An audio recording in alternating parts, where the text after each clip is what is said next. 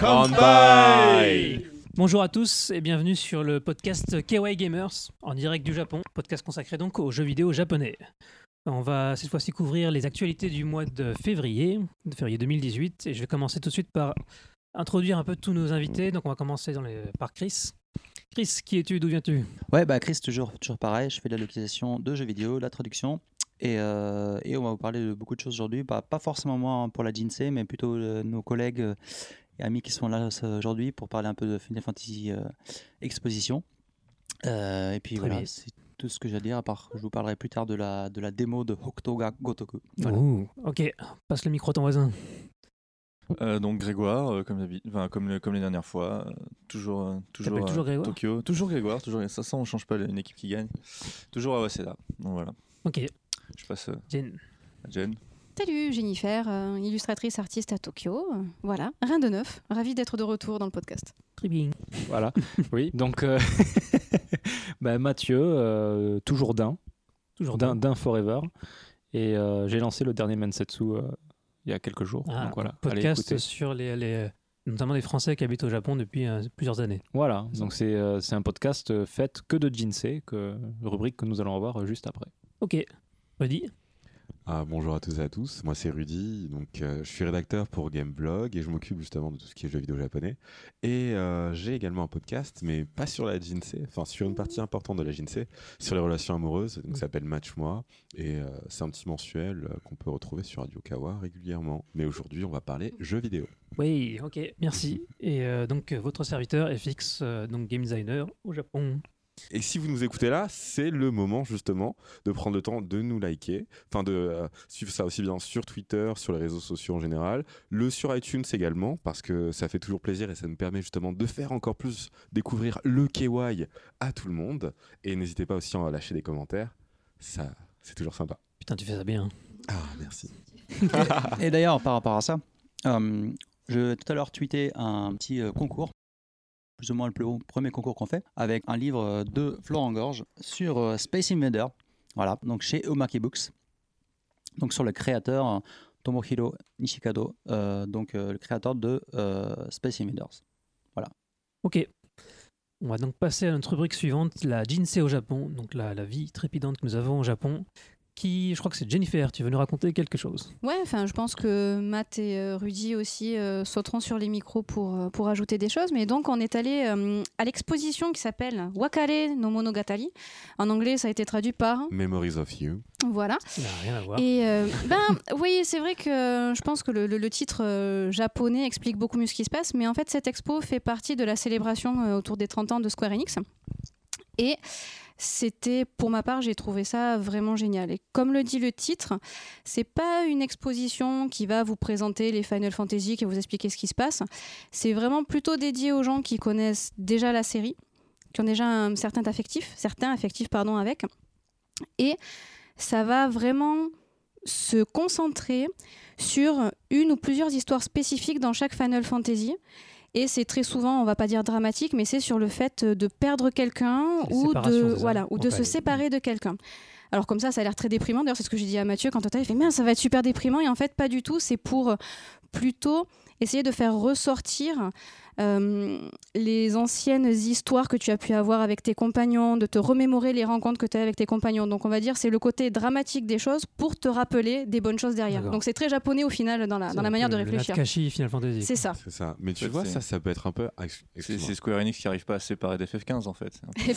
Soyons honnêtes, il y a On en reparlera dans les news, mais effectivement. Non, mais pas uniquement dans les news d'ailleurs, même dans l'exposition, tu as une grosse partie FF15, mais simplement pour revenir sur euh, effectivement sur ces, enfin, sur ces émotions, sur le, sujet en fait de l'exposition.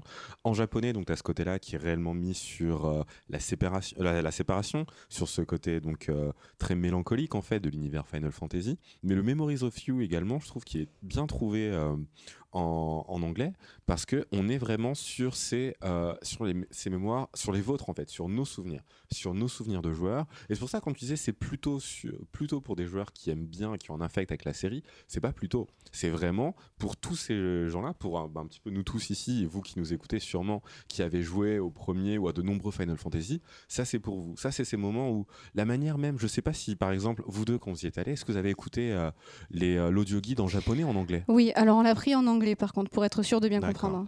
Mais en anglais, enfin et euh, pour euh, Mathieu- pour toi aussi anglais? Moi, j'ai pris anglais parce que j'étais flemmard ce jour-là. Mais c'est peut-être bien d'expliquer aussi un, un petit peu Oui. de, de ce dont tu parles. C'est-à-dire vas-y. que, en fait, euh, une fois rentré, donc c'était à Roppongi, au et une fois qu'on est dedans, ils nous donnaient un iPhone euh, où on pouvait choisir soit japonais, soit anglais. Et l'iPhone, j'imagine que c'était en Bluetooth ou euh, je sais pas en quelle euh, technologie, mais dès qu'on se mettait devant une borne, Final Fantasy 1, 2, 3, 4 ou 5, ça déclenchait une musique connue du jeu, plus une explication du moment qu'on voyait à, à ce moment-là. Donc chaque stand avait une petite télé où on pouvait voir un moment du jeu. Donc, ils montraient des vidéos, des, euh, des affiches. Enfin, c'était c'était ça. Et donc, en fait, des- ce qu'il faut se dire, c'est par exemple, imaginez que vous arrivez justement dans une exposition. C'est un endroit avec plein de petites zones. Et donc, tout, euh, tout le musée, en fait, est divisé en plein de petites salles. Une fois qu'on se retrouve dans chacune de ces salles-là, on a en fait des sortes de, euh, de bornes avec des, grands, avec des écrans sur lesquels donc tournent en boucle des passages de chacun de ces jeux-là. Et donc au-dessus de chacune de- des télévisions, je sais pas si vous aviez fait attention, Oui, il y avait trois petits trois- cristaux. euh, Exactement, trois petits cristaux qui vont, qui vont permettre en fait de vous localiser Mhm. dans l'exposition. Et je sais pas si vous aviez remarqué, donc euh, sur le télé, sur l'iPhone qu'on nous avait filé, il y avait euh, donc il y avait une carte en fait qui nous géolocalisait. Et en fonction de l'endroit où on se trouvait dans le musée, à partir de ce moment-là, on avait justement l'un des thèmes, euh, le thème en fait principal ou un des thèmes emblématiques de chaque jeu qui venait de se lancer. Et moi, en tout cas, je trouvais ça en termes de scénographie, c'était quand même très sympathique. On arrivait et donc à chaque fois qu'on était devant une borne d'un jeu vidéo, euh, enfin d'un des titres connus, on avait justement cette musique qui jouait et il y avait déjà ce petit côté, on se retrouvait vraiment dans l'univers Final Fantasy. Et ensuite, donc en fonction de la langue qu'on avait choisie, il y avait l'explication qui venait soit en japonais, soit en anglais. Et donc cette explication-là, moi, ce qui m'a beaucoup marqué, enfin, je vous ai demandé pour savoir si vous aviez écouté en japonais ou en anglais pour savoir si c'était différent. Moi, je écouté en anglais également. Euh, mais l'explication, c'était vraiment, c'est- c'était cette femme-là qui nous, qui nous parlait comme si euh, ben, on se retrouvait pour prendre un café et on revenait et c'est Ah, tu te souviens de ce moment-là, quand tel personnage est malheureusement mort ou quand tel moment a lieu. Ça dure pas longtemps, c'est vraiment 45 secondes d'explication, peut-être une minute grand maximum, mais c'est suffisant pour se dire Ah ben ouais, je m'en souviens. Et là, ça se joue devant nous. Et euh, c'est con, mais il y avait un petit sourire à chaque fois là, qui se mettait sur mon visage. Enfin, c'était, c'était ça, ouais. Et c'est assez petit, il n'y a pas tant de zones que ça. Ça se fait assez rapidement, en tout cas, toutes ces, euh, tous ces moments-là. Mais si on connaît justement cet univers-là, si on a grandi avec Final Fantasy, ça fait, ça fait un petit truc au cœur. Quoi. Et c'était pas mal parce que les musiques choisies, mis à part euh, pour Final Fantasy, il me semble que c'est le 5, où ils ont mis euh, Battle on the Bridge. Clash on the Big Bridge. Hein? Clash on the Big, on the Voilà, Big Bridge. Clash, ouais, ils ont mis, ils ont mis celle-là. D'ailleurs, j'ai acheté le CD qui reprend. euh, Il y a 12 chansons du même, euh, le même thème, Ouais. mais faites 12 fois différentes selon Ah, les, versions de, de jeux dans lesquelles ils apparaissent. Euh, mis à part celle-là qui était très connue, par exemple pour Final Fantasy VI, ils ont, alors elle est connue aussi, mais ils ont, ils ont pas mis euh, Ils ont pas mis Terra, ouais, ils ont mis. ils ont mis Céleste.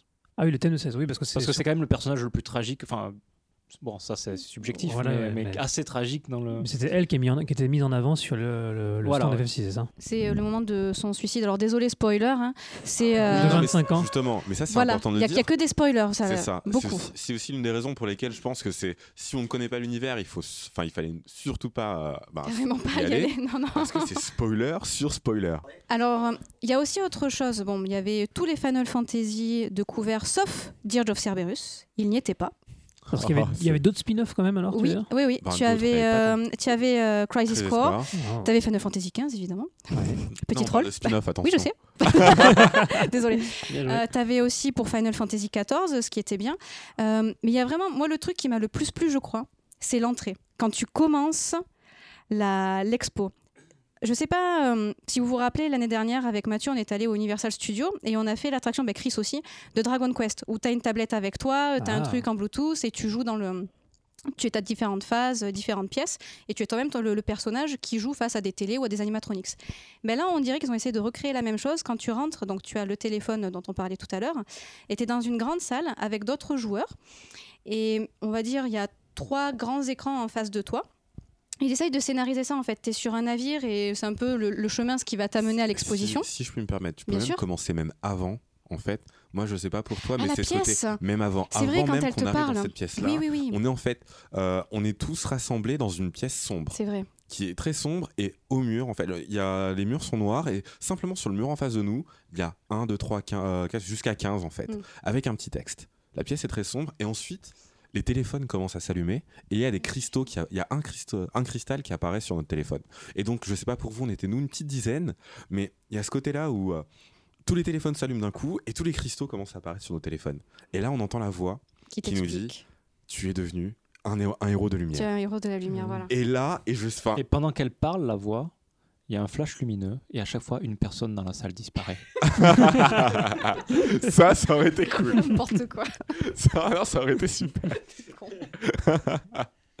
Et donc, il n'y a pas de personnes qui disparaissent, mais tu as ce côté-là où, moi, enfin, j'étais vraiment, moi, je suis très facilement euh, impressionnable et il n'y a aucun problème. Moi, je suis vraiment, je suis très bon public et Ah, J'étais comme toi, j'étais une Voilà, gamine. mais c'est putain, on va pouvoir interagir, trop Mais bien. donc, c'est même pas ça, c'est le côté où on arrive, enfin, si, mais c'est le côté où on arrive, on est tous là, et on- nous sommes les héros et on a le cristaux dans notre main.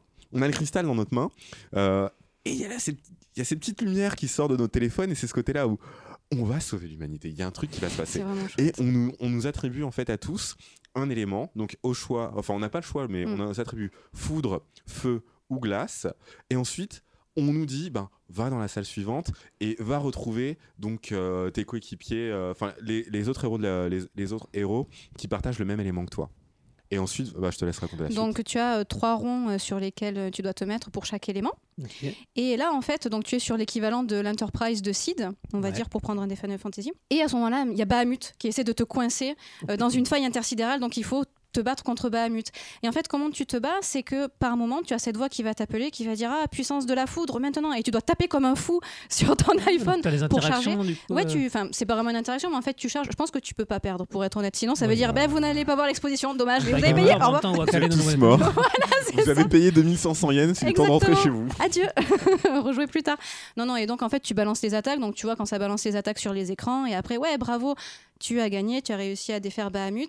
D'ailleurs, euh, petite euh, anecdote marrante, la musique de combat à la fin, euh, quand tu gagnes, c'est celle de FF14, Mhm. d'ailleurs. Bah, tu me dis, putain, t'as réussi à reconnaître ça? Je fais, bah oui, j'y joue tous les jours. Au bout d'un moment, quand même, ça te revient. Et la, la- la musique de quand tu quand es en mode euh, Mhm. combat. Ouais. Et c'est pas la, la musique classique de. Si, c'est la ta ta ta ta. Mais sauf qu'elle est Elle a- orchestrée d'une certaine manière Ah, dans d'accord, FF14 ça- après les. Tu sais, ça fait vraiment orchestre symphonique. Quand tu as D'accord. tué les gros boss, ben là, c'est celle-là qu'ils ont réutilisée. Quand tu fais une grande instance ou un grand raid, Mhm. par exemple. Ok. Et je sais pas pour toi, ben moi, ça m'a rappelé énormément Pokémon Go en fait. Et- Oui, c'est un rassemblement avec des gens. Bah, c'est un rassemblement, non, mais après sur la manière en fait de battre le boss. Parallèle. Non mais les combats d'arène, non mais les combats ah d'arène bah oui, de tu Pokémon tapes comme Go, un fou quoi pour les attaques, c'est vrai. Il y a un gros monstre, on est tous sur son téléphone, on se retrouve et on tape sur notre écran. Et là c'était la même chose. C'est vrai. Donc il y avait, euh, comme tu expliquais, il y avait Bahamut. Donc au tout début, ce que tu disais, c'est qu'il y avait trois écrans. C'est-à-dire on, on était dans une pièce également, euh, dans, c'est dans cette autre pièce-là. Il y avait en fait trois projecteurs qui projetaient chaque partie de l'écran sur les trois murs en face de C'est nous. ça. Et c'était, euh, enfin, et c'était quand même bien animé. C'était pas fou. Hein. On, on va dire, c'était une belle cinématique PS3. Et tu avais du vent aussi. Et euh, oui, il y avait deux gros. Si t'étais assez près, nous on était loin derrière, on l'a pas senti. Non mais c'est vrai que c'était assez drôle. Il y avait de gros ventilateurs au centre de la pièce. Ils ont même pas fait les efforts pour le cacher. Mm, mm, mm. C'était assez fun. Et euh, mais bon, c'était pour avoir le côté, vous êtes en train de voler sur Enterprise. Mm. Mais c'est plus en fait sur l'animation et sur la mise en scène en fait de, ben, de, tout, ce, de tout ce petit moment, de toute cette petite expérience. Ça m'a rappelé énormément Pokémon Go.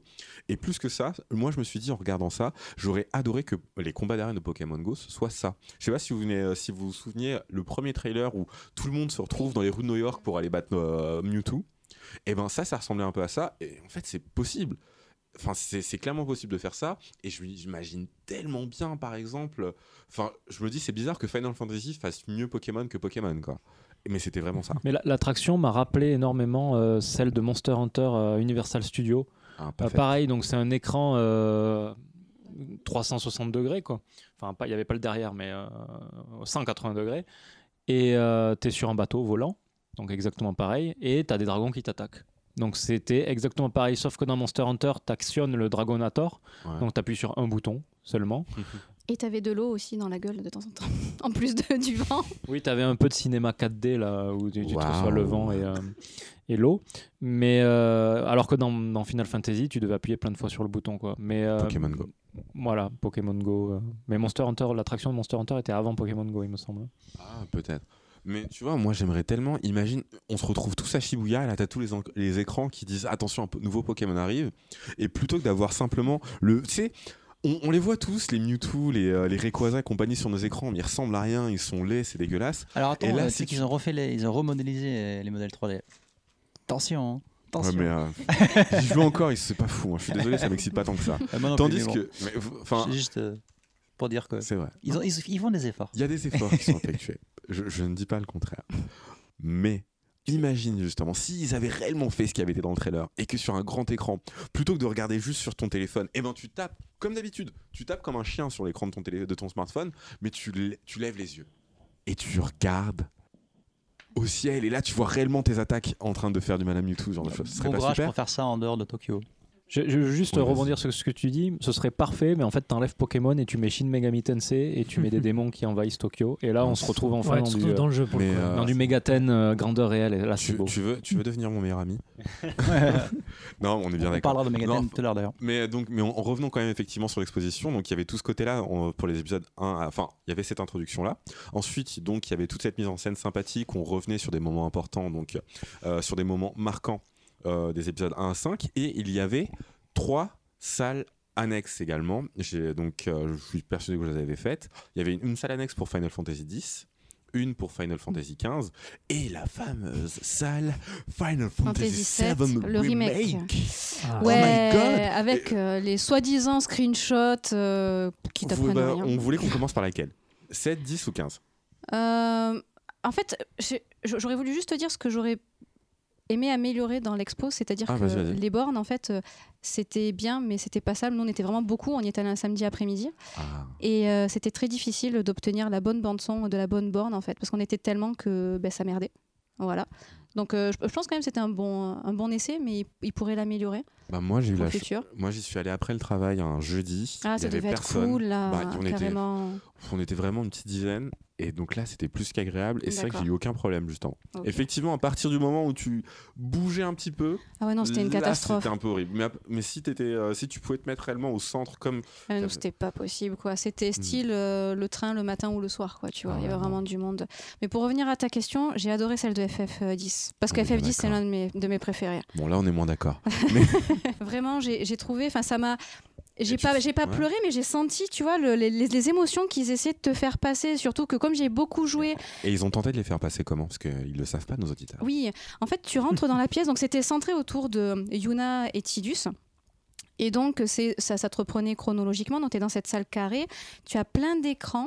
Et en fait, un espèce de cristal au milieu. Donc, tu es vraiment dans une ambiance intime, mais un petit peu chaleureuse. Mais, mais tu ressens de la froideur. Enfin, c'est très difficile à expliquer. les miroirs, surtout. Oui, les En miroirs. D'ailleurs, ils te disent avant de rentrer, faites très attention où vous marchez.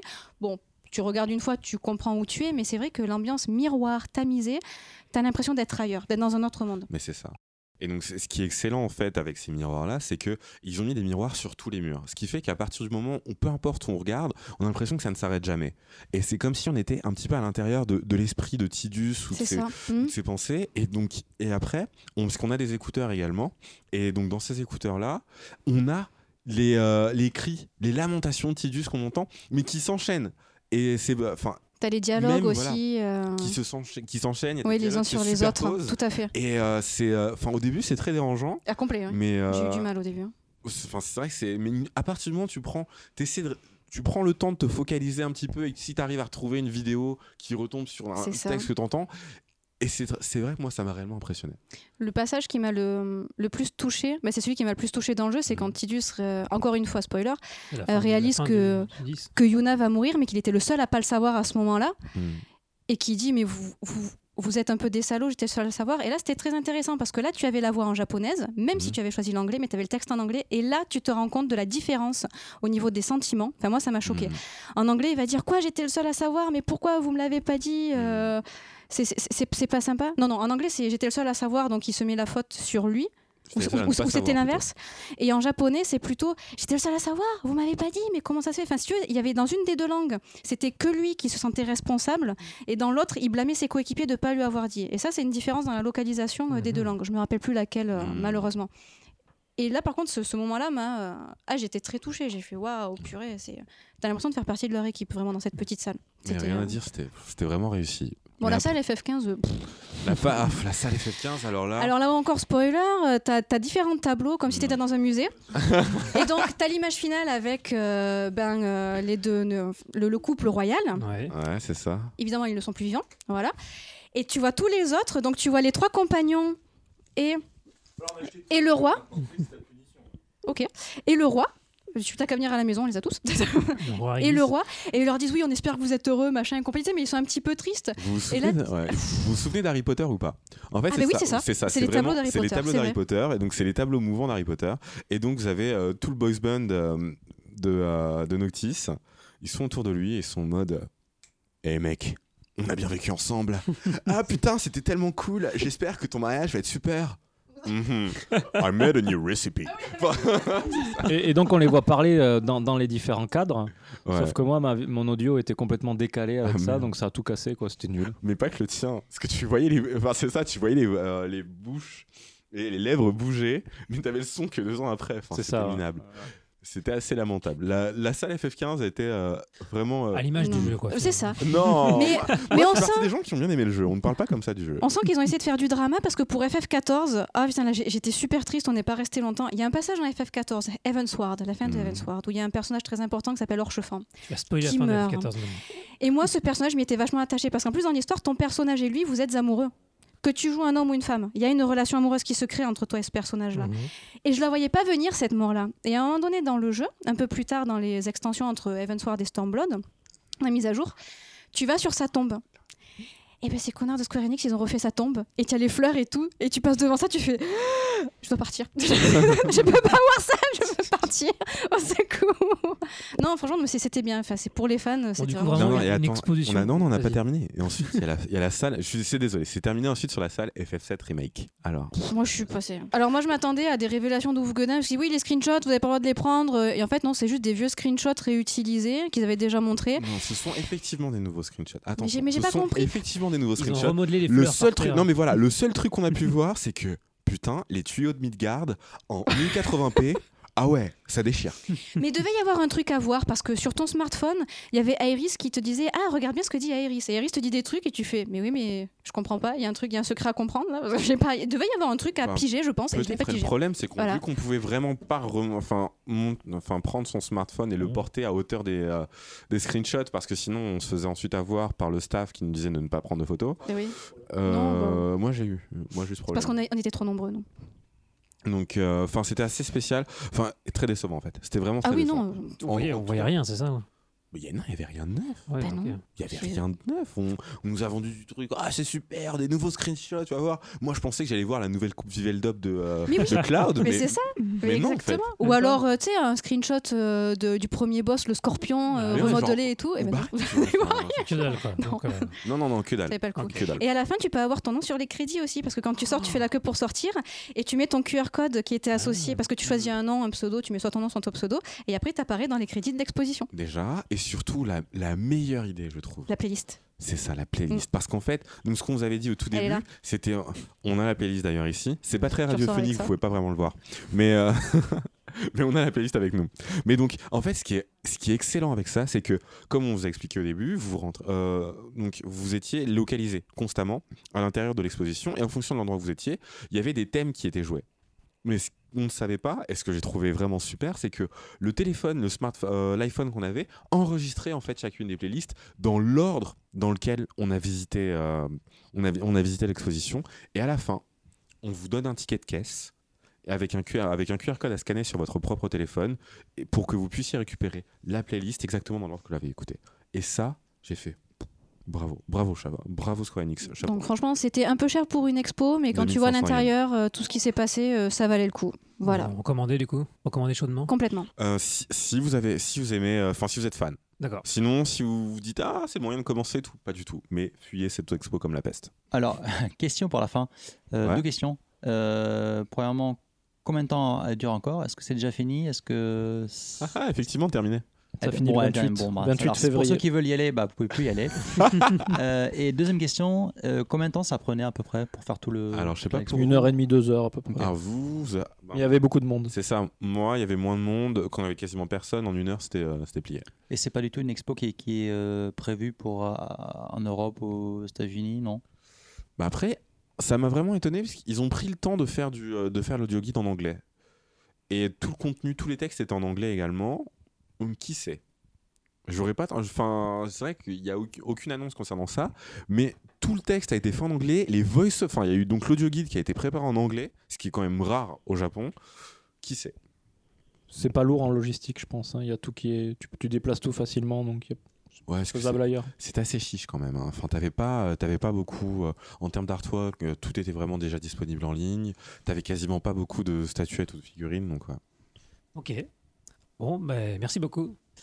Du coup, euh, Euh, Oui, je veux juste rajouter un truc. euh, je reparlais de la guest house, ça fait longtemps. ah oui, alors comment Euh, s'appelle la guest house bah, elle, a, elle a été pleine depuis très longtemps, Ouais. non-stop. Là, il y a une chambre qui se libère pour Ah. le mois de- enfin, à partir du mois de mars, donc ce mois-ci. Donc si vous, si vous avez de la chance, elle ne sera pas allouée en en attendant.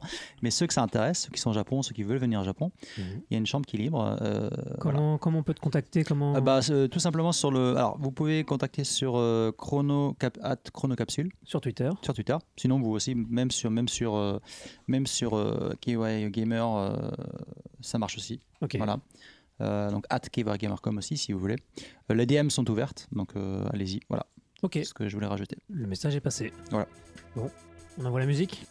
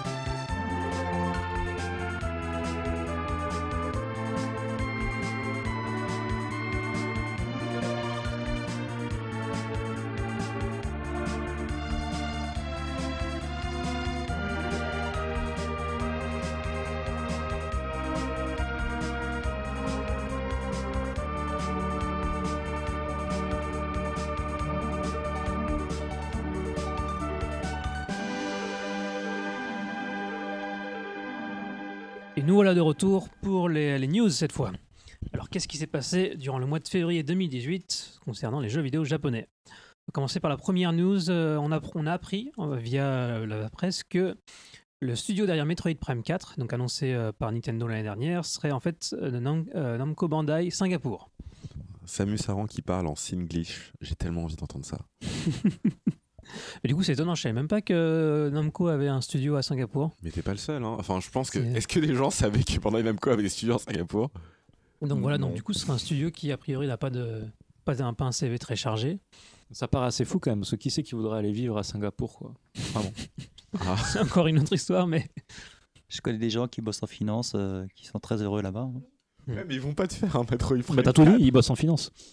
Non, en, en revanche, soyons honnêtes, c'est vrai que c'est très La étonnant. question, c'est qui est dans l'équipe, quoi. Est-ce qu'il y a des gars qui ont bossé sur d'autres Metroid C'est euh, Quelle est où ça. est l'expertise, quoi C'est ça, parce que là, on a l'impression que ça sort de nulle part dans un, un studio que- dont personne n'a jamais entendu parler, sur une quand même des plus grosses IP de Ce qui est- ce qui hallucinant, c'est que tout le monde l'attend. Et puis euh, Mm. Nintendo s'était pris un gros backlash avec leur, euh, leur euh, Metroid, enfin en tout cas de ce que je me Other souviens, leur, Metroid 3DS à la con là. Non, non, non, non, attention, attention, Metroid Other M qui était sorti sur Wii. Le Metroid 3DS, tout le monde l'aimait. Ah bon? Parce Ouais. que quand, quand il était annoncé, c'était genre mais qu'est-ce que c'est que ça euh, Quand il a été On annoncé. un mais vrai après, Metroid. Est-ce que vous vous rappelez du sur, sur DS Lequel? Ah, Pinball Non, non, alors Pinball, je le- parle même pas le Fédération. Ah oui, euh, alors, Fédération Est-ce que vous vous rappelez donc, quand la DS Tank est sortie, Fédération. vraiment le, le premier un jour J, hein, quand le Day One, Oui, oui, je m'en en fait, souviens, il y avait une démo, il y avait une démo sur DS et il y avait, vous vous rappelez, en fait, il y avait le, petit strap avec le truc, le bout de plastique sur le pouce oui, oui, Mais oui où tu slidais sur, sur, Sur le touchpad, quoi. Mm. Voilà. Oui, oui, oui, oui. Eh ben dis-toi qu'en fait il était pas si mauvais que ça. Merci Voilà, non mais.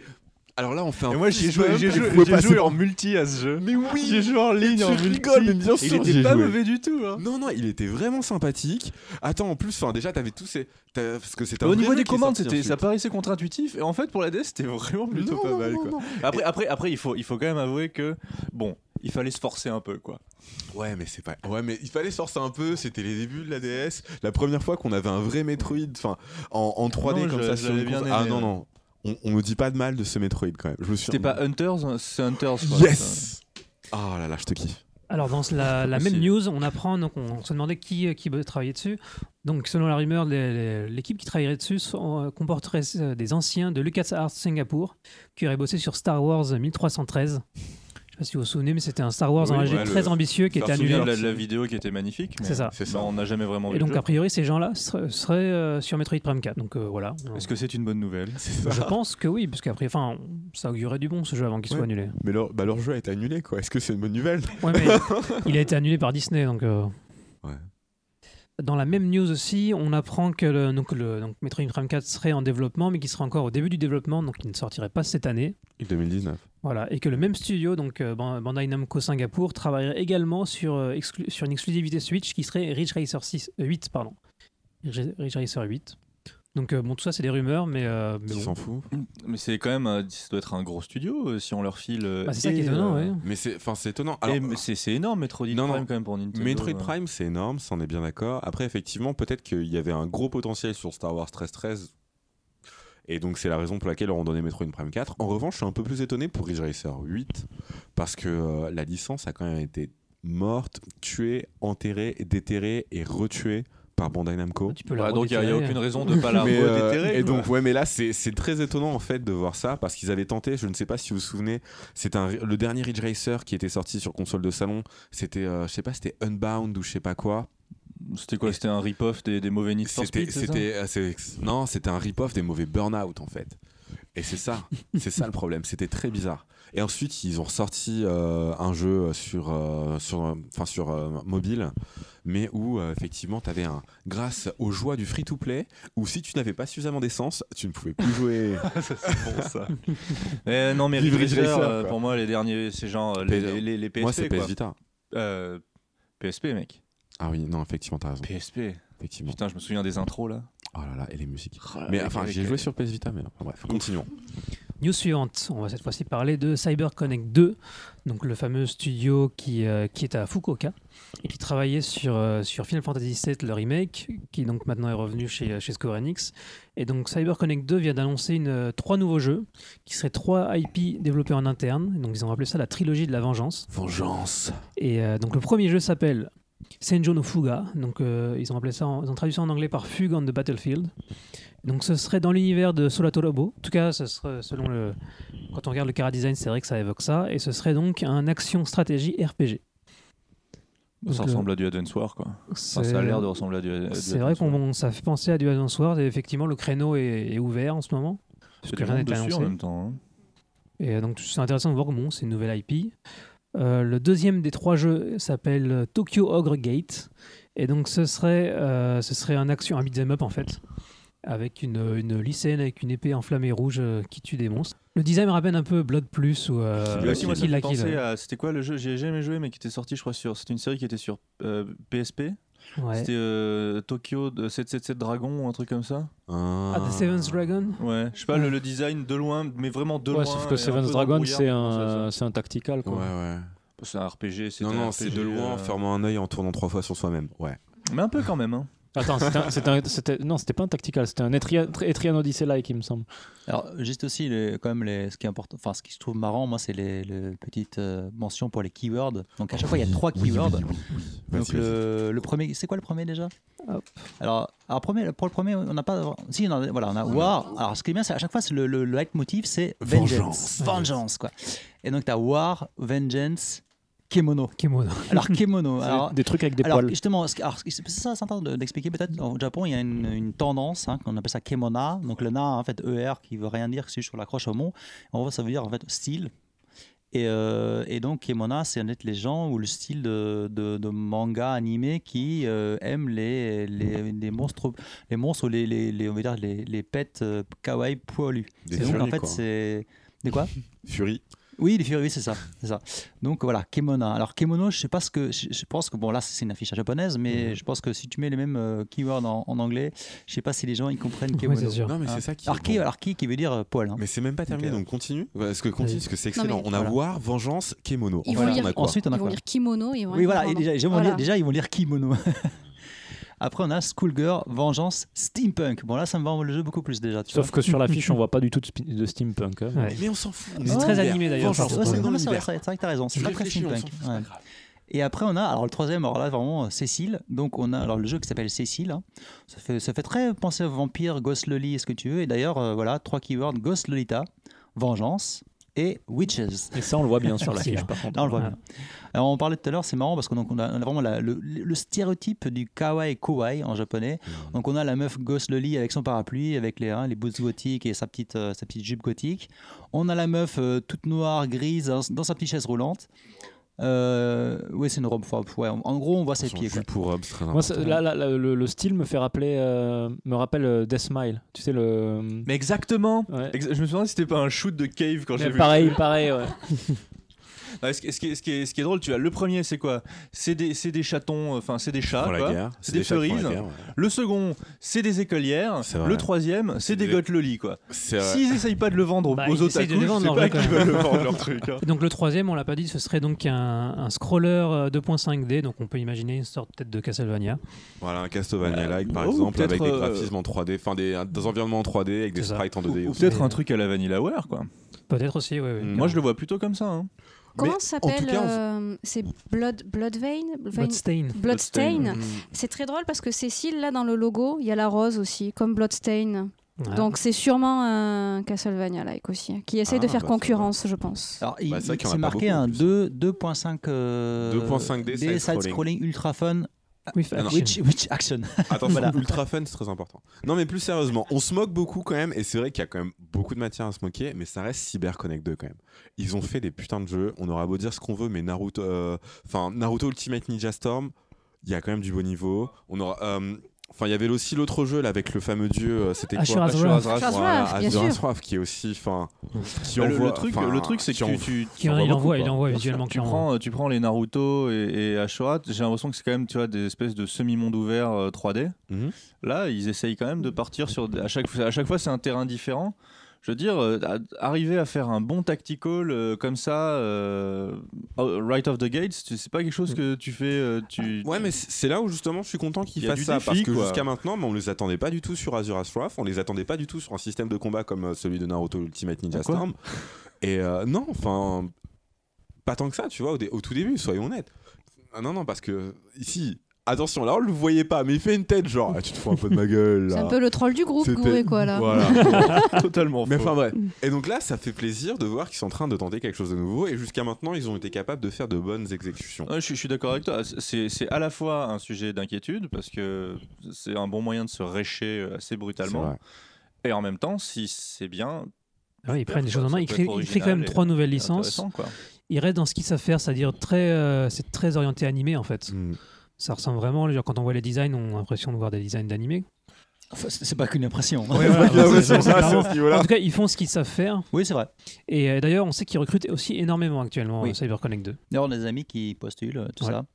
Euh, oui, alors ce qui est intéressant, c'est voilà, ce qui, ce qui est vraiment intéressant, c'est qu'ils donc même ils annoncent en anglais et ils recrutent directement de l'étranger aussi.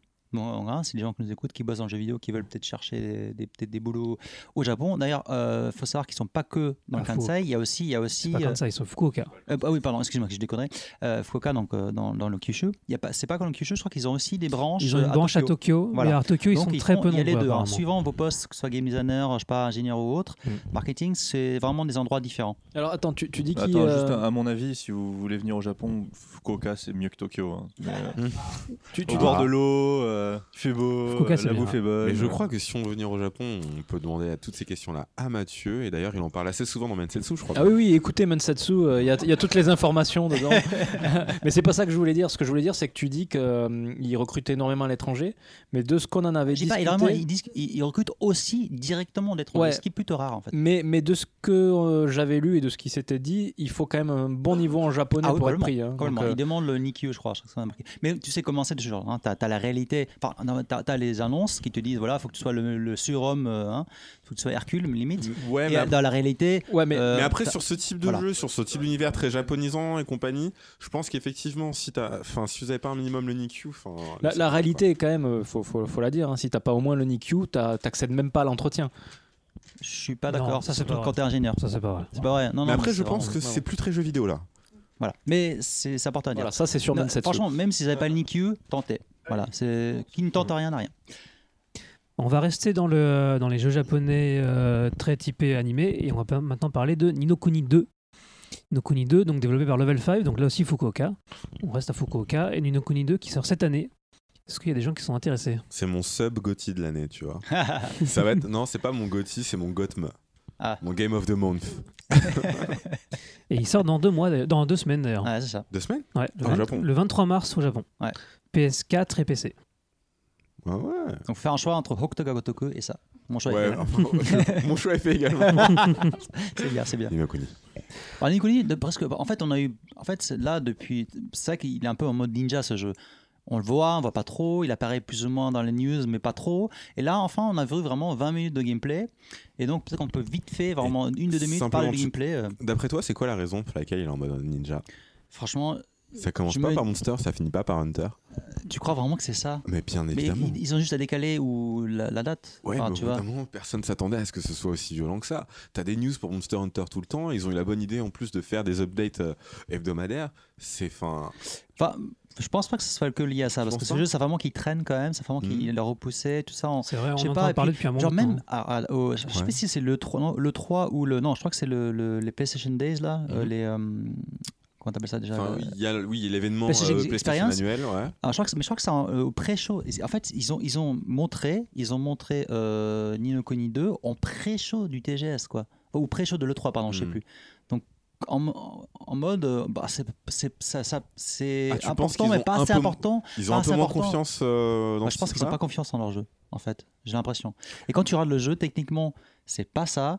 Genre, je sais pas si t'as vu, les, les maps, elles sont ultra rigides, froides et tout. Elles sont, tu passes en mode combat, c'est c'est c'est vraiment pas fluide. C'est très. On dirait que C'est codé avec les pieds, jeu, quoi. très, le, le jeu est très rigide, ça je suis bien d'accord Mm. avec toi. Et c'est vrai que tu as ce côté-là où c'est euh, lourd en fait. Tandis qu'aujourd'hui, maintenant, on essaie de pousser au plus sur la fluidité, sur des expériences extrêmement rapides en fait. Mm, mm, mm. Et euh, c'est vrai quelque chose qu'on retrouve pas forcément. En revanche, moi, j'ai vraiment ce qui, me- ce qui me donne envie, c'est encore une fois de retrouver un peu cet univers.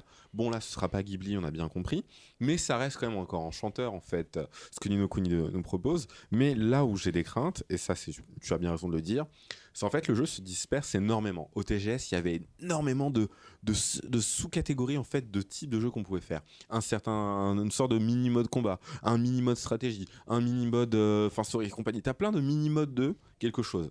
En fait, j'ai peur en fait que ce soit simplement une succession de plein de mini modes de jeu, et c'est là où peut-être ils n'ont pas été capables euh, d'assembler tout ça.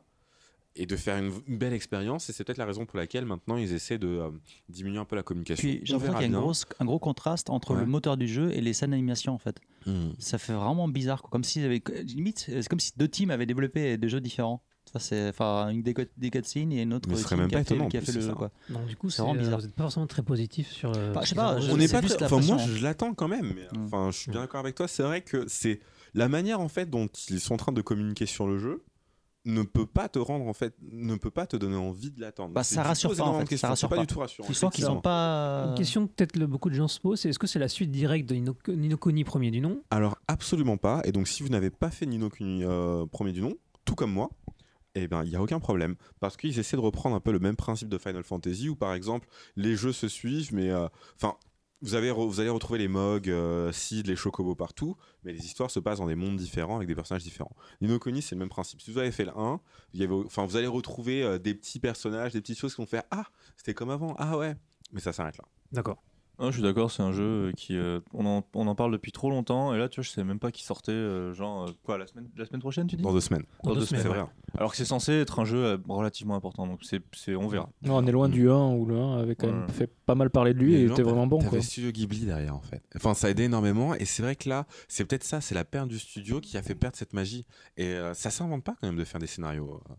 Bon, on verra bien. On verra. ouais. Alors, euh, autre, euh, autre jeu intéressant d'ailleurs qui va sortir la même semaine que Nino Kuni 2, c'est-à-dire dans deux semaines également, c'est Valkyria Chronicles 4, donc développé par Sega. Et euh, donc sur PS4, sur Switch, mais également sur Xbox One et euh, PC. Non, pas encore PC, ils n'ont pas annoncé, mais on, on se doute bien qu'ils Ouais, arriveront, ça arrivera. ouais. Mais euh, donc ce serait, c'est un retour aux sources du, euh, de Valkyria Profile, donc le tactical RPG qui était sorti sur PS3, qui était vraiment Valkyrie Chronicle. Pardon, putain. Bien joué, bien joué. Valkyria Chronicles, Tactical RPG sur PS, euh, PS3, qui était vraiment bien et qui s'était un peu perdu, notamment avec le dernier épisode. euh, Azure Evolution. voilà, l'espèce de spin-off. Qui était simplement mauvais. Voilà, mais Et donc là, on a un retour aux sources. Où le- ils, ont, ils ont essayé de reproduire le même euh, style graphique que le premier. Ils ont, regardé, ils ont gardé les musiques. Et on revient sur un gameplay, sur le gameplay du premier également. Exactement. Et donc pour ceux qui ne connaissent pas vraiment euh, la licence Valkyria Chronicles, c'est en fait, il y avait des, c'était donc ce, ce sont des personnages euh, loli d'animé euh, qui se retrouvent et qui disent bah en fait on va faire la guerre dans une sorte de euh, dystopie ou euh, enfin De l'Europe de la Seconde Guerre de- mondiale. Voilà, c'est ça. C'est très bizarre. Mm. Mais donc imaginez-vous, c'est Première Guerre mondiale, vous remplacez euh, tous euh, les poilus ou je ne sais quoi par des euh, personnages de manga Alors, avec Moi, j'ai- j'ai- je trouvais que dans le premier Valkyrie, Valkyria Chronicles, les persos n'étaient pas encore trop moés. Ça restait assez sobre en fait. c'est ça. Mais C'est surtout le 2 et les 3, Ah, où mais- après hein, c'était Académie. Ouais, ça euh, continue. bon, et ça continue, ça s'arrête pas. Les C'est- persos, ils, ils sont passés de 20 à 12 ans. Et, C'est euh, ça. c'est Alors le, le flageolet. 3, il y a quelqu'un qui l'a fait là, parce que j'ai l'impression que le, le- moi moi, j'avais fait le début vite fait, mais c'était Ouais. genre euh, en 2010 quoi, ou 2011. Ouais, ça remonte. Hein. Euh, il a le, scénario avait l'air vachement plus mature parce qu'on incarnait une division une division un peu euh, agence touriste tu sais c'est la Il- division il- que t'envoies ouais, sur Il, il avait l'air. et, Il avait l'air. ouais mais tu l'as fait? Non, je l'ai pas fait, j'avoue. Mais il avait parce l'air. que moi pas le- l'impression que j'ai pas soit. tout fait mais le peu Ouais. que j'ai fait c'était vachement plus sérieux et vachement plus sombre en fait Alors, je pense que l'histoire est sombre quand même parce que tu as beaucoup d'analogies avec les nazis et la Shoah quand même euh, tout au long du jeu. Mais quand tu vois euh, l'un des premiers boss, c'est la nana avec des seins énormes, donc là déjà ça, crée- c'est ça ça. décrédibilise tout. Ah, moi, je trouve ça, ça fait très sérieux au contraire. Là, Bah, les- coup, les euh, nazis, le- euh, C'est le- l'image classique du nazi, Je parle du premier. Chronicle premier. Ah pardon, excuse-moi.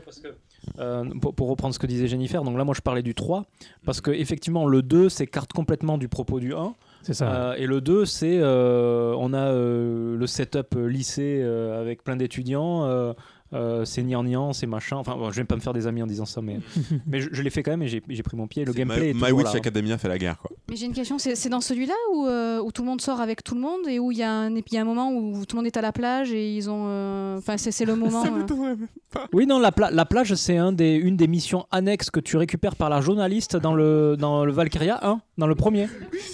Tu l'as pas fait, le 1 je, me suis arrêté parce que j'en pouvais plus. Mais le 1 est exceptionnel. Il est, Non, le moi, 1 est super bien. Et en Ah fait, ce qui est super bien, c'est le gameplay. Le Le gameplay, est exceptionnel. meilleur gameplay de tactical RPG au monde. Je veux dire, euh, pour moi, c'était vraiment Comment incroyable. on va se battre, toi et moi Ah bah vas-y, battons-nous, battons-nous. juste avant, autant là, je... Qu'est-ce qui te plaît pas dans le gameplay là? Mais non, enfin, si tu veux, moi, tu, tu me lances dans un système où tu me dis que c'est censé être la guerre, qu'il y a des gens qui vont mourir et que c'est censé être tactique. Et moi, je trouve ça absolument rien de tactique de courir devant mes ennemis et de leur foutre des coups de shotgun dans la gueule. Oh, mais c'est au tour par tour, il faut gérer Oui, la distance, il faut gérer le, tes, tes nombres d'actions de point d'action point. J'avais pas l'impression que c'était si compliqué que ça. En fait. Ah, tu l'as fini Après, non, je l'ai pas. C'est vrai Ah, que je l'ai voilà, pas parce que la fin, la fin était assez, assez ardue. de jeu. Mais justement, Ouais. je, je comprends pas ton point de vue parce que c'est quand même assez réaliste, réaliste dans le sens où si tu cours devant les ennemis alors que t'es pas à couvert, ils, Ils tirent même si c'est pas leur tour, Il tire dessus, ouais. ils te tirent dessus. Et donc il faut bien que tu choisisses tes moves pour te Mais allez jouer à cacher. Battlefield 1, bordel. Non, non, non, tu te fais tirer dessus même quand c'est pas leur tour parce que si Oui, à non, ça, Je découvert. suis bien d'accord. Non, non, on est bien, on est bien d'accord. Donc c'était bien foutu, je trouve. hein. Je, vais vous dire oui. Alors, j'ai pas vraiment d'argument. j'ai fait que 15 heures dessus, donc euh, j'ai pas d'argument euh, contradictoire, mais ça m'a pas excité plus que ça. En tout cas, voilà, il sort très bientôt et on saura ce qu'il vaut donc dans deux semaines. News suivante, on va parler de Souris. Souris, euh, toi Chris, euh, tu l'aimes beaucoup. Qu'est-ce, que, qu'est-ce qui se passe chez, chez Alors, Swahi- euh, j'ai envie de dire Swahilo parce que bon, c'est c'est un peu la station à côté d'Akipa. Non, mais c'est pas Swahilo. c'est c'est bien, bien aimé Swahili, en fait, donc le créateur de. Je sais jamais entre le titre euh, Deadly américain. et, Premonition, euh, euh, Deadly Pre- voilà, on va dire, on va dire Premonition. D4 D4. D4, non, non, ah, ah, oui, alors D4 si tu veux, mais bon, c'est. Ouais, si tu veux. Mais euh, on va rester sur des titres plus intéressants, Vas-y, vas-y. genre Deadly Premonition. ok. Et euh, donc, il avait lancé donc, son, son, son, son jeu. euh, c'est quoi C'est un jeu de détective avec des chats dans un village un peu anglo-saxon. c'est ça, on en avait voilà. parlé il y a quelques mois. Euh, et donc malheureusement, donc, ce- ce- il avait lancé ça, du crowdfunding donc, sur la plateforme de Tim Schafer, donc qui était Fig Campaign, et ça n'avait pas marché. Donc ils ont, ils ont, ils ont raisé 682 000 euh, et, des, et des brouettes de, de dollars. C'était pas assez. Et donc, euh, en fait, ils relancent la campagne en fait, sur Sur Kickstarter. Kickstarter, cette Voilà. Et donc, euh, il y avait ça. Et aussi, euh, alors, je sais, putain, c'est- par contre, c'est dommage, je ne sais plus à quel studio. Bon, on va dire ça comme ça. Et par la même occasion, alors, c'est une news qui était un peu avant, et il avait aussi annoncé qu'il était sur une nouvelle licence lui-même, En interne aussi, alors. en interne aussi. Mais Ouais, il n'a avec pas les un- moyens de faire son premier mais justement, jeu, il bosse avec un gros studio, et je ne sais plus dans le studio, mais voilà. Euh, et euh, voilà, donc il y a, deux- il a deux, deux projets en cours, en gros, un- une nouvelle licence, enfin deux nouvelles licences, une qui où il bosse avec un gros studio et une autre euh, avec son Kickstarter en fait. Voilà. Donc, qui s'appelle The Good Life. Mais The Good Life. Mais son nouveau projet aussi, c'est pareil, c'est un projet, c'est pas un, un jeu de commande, c'est pareil, c'est lui-même en fait qui a. euh, Lui, c'est toujours ça, c'est en fait, c'est des, des thématiques ou des, des jeux qui lui il a envie de faire. Et il cherche des gens qui veulent bien le financer. Et c'est certes, hein, ça, c'est jamais des, des jeux techniques, euh, techniquement ou de ouf et tout. C'est généralement des jeux un peu, voilà, euh, très pauvres techniquement, mais toujours avec une patte vraiment très très forte. euh, Des jeux d'auteur. de- voilà, ce qu'on pourrait appeler des jeux d'auteur. Voilà. Donc, euh, bah, soutenez, soutenez-le si vous voulez bien. Kickstarter The Good Life. The Good Life, voilà. On va maintenant parler de Sony. Sony qui dit au revoir à son euh, président, Kazuo Hirai. Donc, euh, bye bye Kaz. Au revoir, Au au revoir, président. président. Alors, bon, c'est apparemment c'est lui qui aurait pris la décision donc de, de quitter ce, ce poste, mais pour accéder Alors, à quelque c'est ça qui est chose de- intéressant, c'est que lui, il, enfin, il, a- il dit qu'il a pris la décision. Oui, après, hein, on ne voilà. sait pas ce qui se passe derrière. Le fait est que et donc il monte du coup, il va dans le board de, de chez Sony et en fait c'est un peu la, la retraite dorée. Alors, c'est c'est drôle parce que donc, lui, il va rejoindre les vieux, comme on dit, hein, du board, les vieux cons, entre guillemets. Et, et en fait, c'est l'ancien CFO qui devient président, qui devient CEO de. Alors, après Nintendo, c'est Sony qui met un, un- un financier euh, en, en CEO. Et oui. Alors, bah, Alors, Est-ce que, c'est, ça, est-ce que ça dit quelque chose? Je ne sais pas. Bah, c'est un peu le problème, c'est que c'est un peu le cas pour, pour toutes les boîtes de jeux je dire, euh, Pas forcément. Moi, j'ai- j'aime bien, j'aime bien ce concept de CFO qui deviennent euh, CEO. Voilà, c'est juste pour dire. J'ai- J'aime bien ça. bah, dans, dans notre système actuel, ça fait financier du plutôt podcast. sens. Ça fait plutôt sens, mais je ne dis pas quoi. Enfin, simplement pour revenir, parce que la news, on l'a regardée sur le site Gematsu, et moi j'a- j'adore l'image qui est mise parce que c'est quasi avec une PS Vita quand même. Avec une PS Vita. Tu sais pourquoi? Parce qu'en fait, c'était, tu sais que c'est la PS Vita, c'est le dernier lancement euh, Day One euh, au Japon. Et c'est, c'est l'image en fait de, de, de Kazirai quand il était à Shibuya et il a fait la- le lancement de la PS Vita en fait. Et euh, ça marque quand même une époque, ça marque une fin quoi. Pas Mm. que pour la console portable, mais tout simplement pour un lancement Day One au Japon. Je- pense que c'est fini. hein. Très bien. Mm. Toujours chez Sony, on va parler de la PS4, la PS4 qui, euh, qui obtient une nouvelle update, la 5.50. En fait, c'est plus qu'un update en fait. C'est En la fait, c'est ça, c'est- PS4 bon, qui se c'est prend que- pour la C'est Switch. vrai que général- généralement, les updates, c'est pas très passionnant, on est d'accord Mais là, mais là, là c'est un gros update. Pourquoi? Parce que ça, en fait, ça, ça devient une Switch. C'est Bon, ça. c'est pas portable, hein, Expliquez-vous. mais presque. Alors, euh, Enfin, je te je- laisse expliquer ou pas, Chris Bah, vas-y, vas-y. D'accord. Alors, donc, il faut savoir, moi, euh, quand la Switch est sortie, enfin, avant même que la Switch ne sorte, il y avait eu plein de trailers qui étaient sortis sur Waouh, c'est trop bien. Il y avait aussi euh, la fameuse fille là qui ramenait sa Switch à toutes les soirées. Là, je ne sais plus comment elle s'appelait. Enfin, euh, Alice ou que- je sais plus. Enfin, dans le trailer. Ouais. Enfin bref, mais le truc qui m'avait marqué, c'était le super trailer qui avait, fait, qui avait été fait sur le système de time management en fait et de contrôle parental, qui est, je trouve, excellent. C'est avec Brother et, les, ses petits et ses gamins en fait. c'est Bowser, exactement exactement, Bowser exactement. et Bowser Junior. Voilà. Et c'est euh, comment?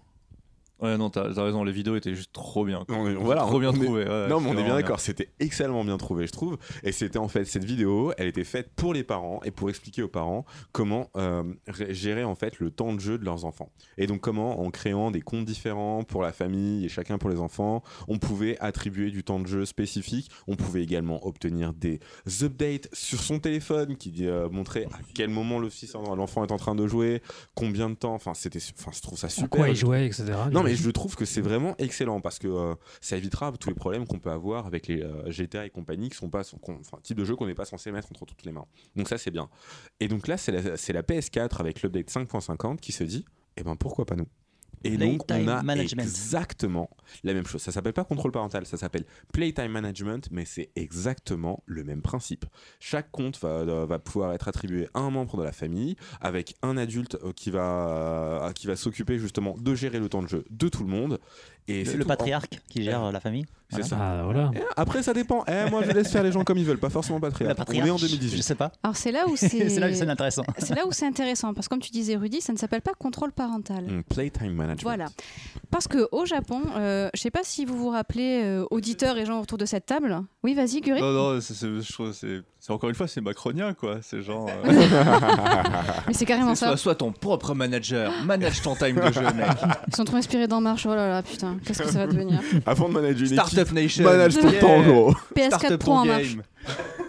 Mais donc, peut-être que ça donne une bonne fenêtre sur euh, la société japonaise, parce qu'on en parlait tout à l'heure. C'est quand même une console de salon qui va au-delà de la simple console. Tu peux lire euh, les Blu-ray, enfin voilà, tu t'en sers pour plein de choses dans un foyer japonais. Et euh, je trouve que le drama de FF14 euh, l'il- illustrait très bien cette idée de contrôle du temps et pas parental. C'est dans leur foyer, donc le père joue à Final Fantasy XIV et sa, sa femme, à un moment donné, elle pète les plombs parce qu'elle n'a plus accès à la télé, elle peut plus voir son drama, et ben, elle lui enlève la manette pour plus qu'il joue.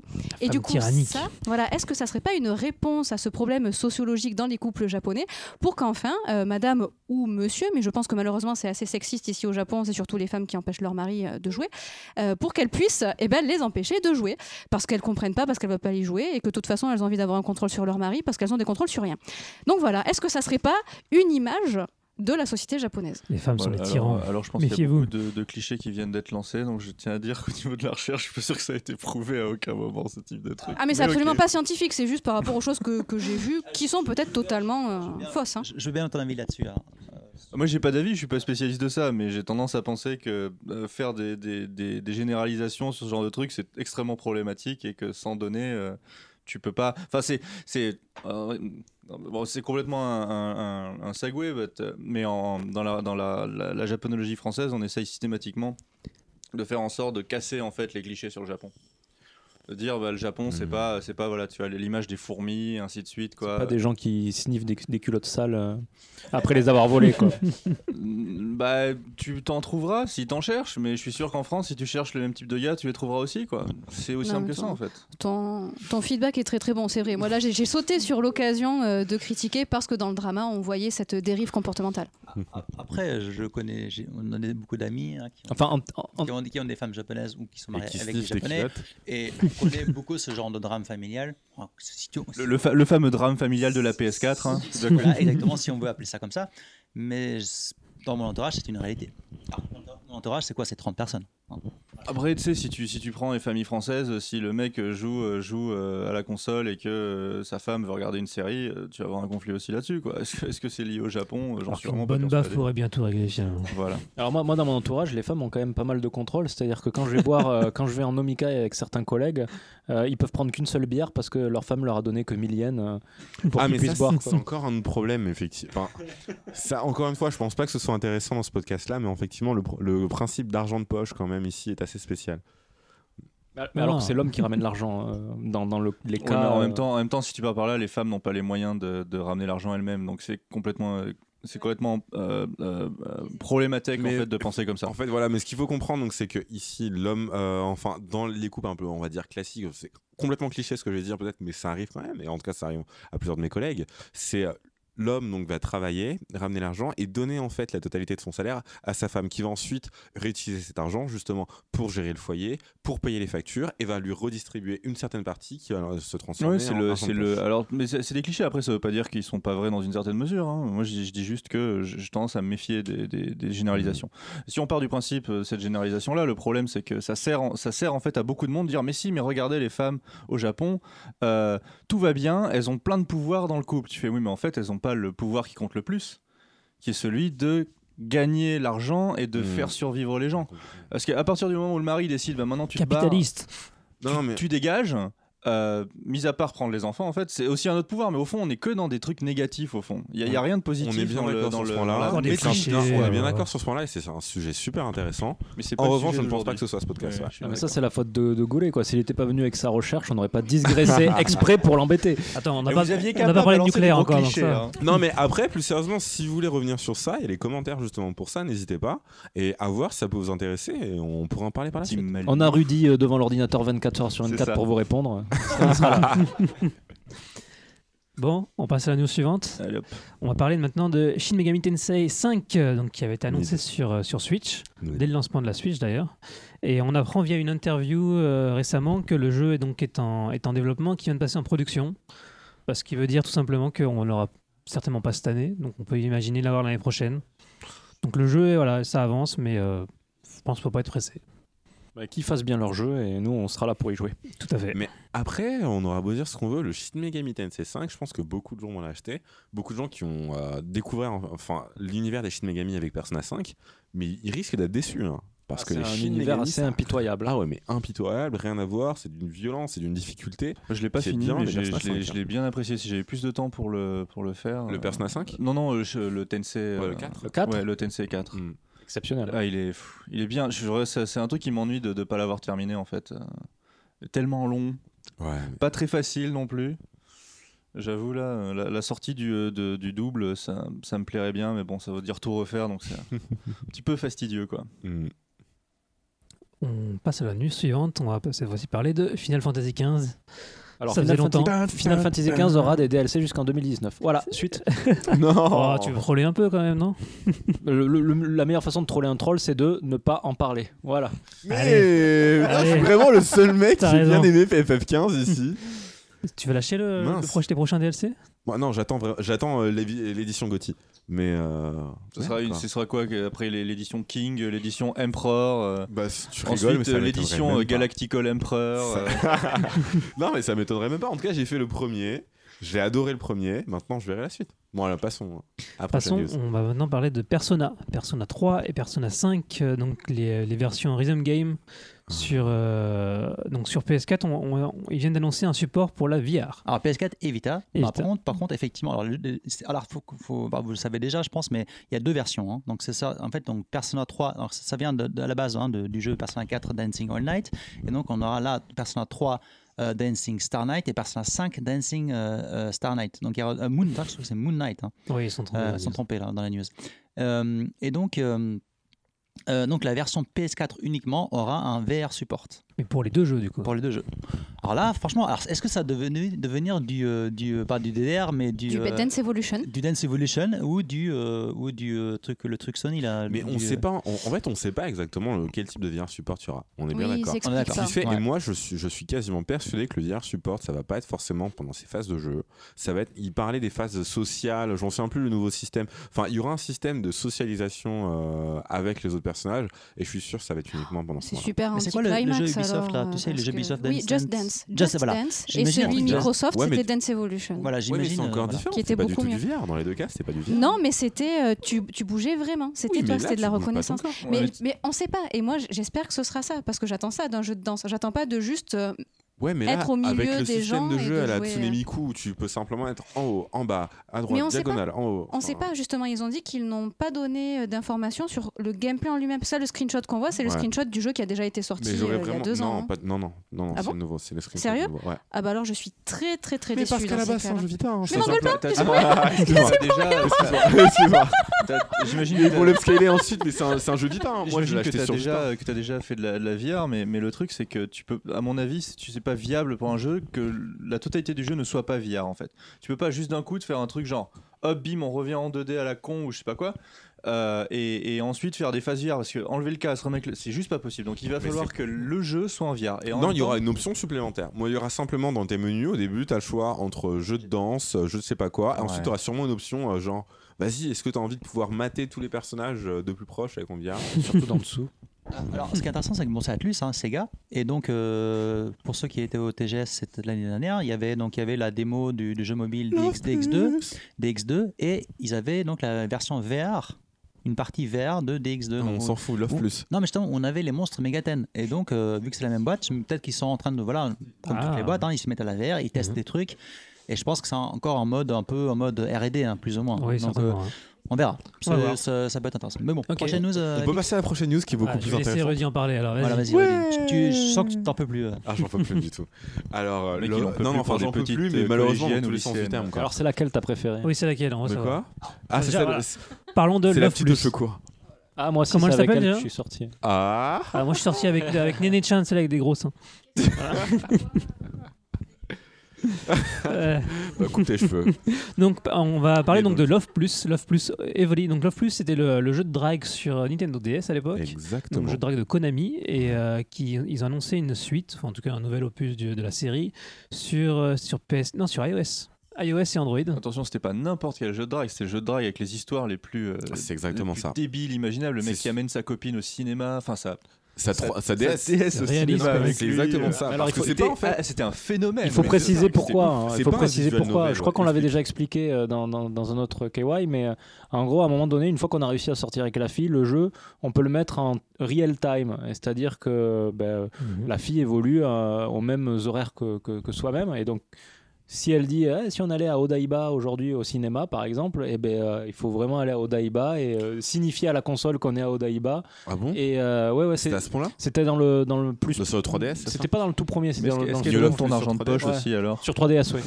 Est-ce qu'elle donne ton argent de poche aussi alors? Ah, ça, non, mais. euh, Elle te bon, prend après- ton argent aussi, remarque. Et donc, c'est pour ça qu'il y a un mec qui s'est marié avec elle, sûrement, j'imagine. c'est, euh, Oui, mais c'est ça, parce que moi je savais pas du tout pour cette histoire de si elle te dit viens on va au Daiba et donc faire un voyage absolument avec elle, ça je pas. En, revanche, effectivement, sur le côté real time, c'était vous allez vous coucher, elle vous dit ben oh, Yasmina, le petit bonsoir, on va se revoir demain. Vous vous réveillez ensuite et le matin, vous, vous allumez la console, ah bonjour, tu m'as manqué. Et en plus, il y avait quand même, il y avait, euh, il y avait aussi un système qui permettait de pouvoir, enfin, il y avait de la reconnaissance vocale et donc elle ne répondait qu'à votre voix. Et donc, si vous aviez quelqu'un qui prenait votre euh, votre 3DS et qui voulait parler à votre copine, elle disait non non toi je te connais pas, je veux parler à mon mec. Enfin, c'est c'est juste malade. Enfin, c'est honnêtement, c'était un truc de fou. Et là. On avait pu l'essayer donc lors du TGS en VR. Ah non, non, tu as pu les Ouais, ouais. D'accord, j'ai pu l'essayer. hein. Et mince, enfin, je, mon cœur, il a fait Doki Doki, tu vois. Je, tu vois, la- l'amour en l'amour virtuel, euh, je, je- je suis prêt à me lancer. Enfin, c'est ce qu'on voulait parce que la news, c'est ça. C'est la pire news d'aujourd'hui, c'est la pire news de ce mois-ci. Non, Annulé. pas annulé. Enfin, il est pas annulé, Il est il, pas a été retardé. Retardé. Until further notice. On ne sait pas jusqu'à quand. Mm. Et donc, on ne sait pas jusqu'à quand. Mais pour améliorer pas. la qualité si, du si jeu. c'est un jeu iOS, c'est comment monétiser pour arnaquer Voilà. encore plus. Parce à que- mon J'en suis avis, c'est ça. Ah le non, truc. mais mec. Ou, ou alors, t'as un autre truc, c'est qu'ils veulent améliorer euh, la physique des boobs, quoi. Bon, ça, Non À part Nene Chan, elles ont pas Oui, ils veulent travailler avec Niantic et faire un truc à la Pokémon Go avec les nanas. Ah, tu vas chasser ta, Euh, ta, ta trop. copine pas mal, Ah, tu dois taper sur ton écran, mais. Pe- petite mention, petite mention Konami parce que alors vous savez que bon, on, va, on va parler vers deux secondes, vraiment deux secondes Ouais. là-dessus sur le, le- un peu le débâcle, euh, petit problème qu'il y a eu euh, chez Konami. Alors vous savez que MGS est sorti, euh, MGS Metal Survive, Gear hein. Survive. Metal Survive est sorti là en mode ninja aussi. euh, il y a quoique en fait sur Et internet. non, pas, ah, pas du tout ninja. Mais c'est c'est vrai que enfin On c'est a vrai que entendu quand- parler de lui quand non, même. mais on l'a entendu parler, et puis surtout que ça- c'est vrai que vous allez sur tous les réseaux sociaux, moi, je suis bombardé de, de, de, de petites, enfin pas de news, mais de, De screenshot non, non, mais de, de, de pubs, Ah, euh, de pubs euh, Metal Gear Solid. d'accord. Vous savez qu'il y a eu un, il y a une news qui est passée. Alors moi, je l'ai lu sur IGN France, hein, Ok. comme, comme quoi.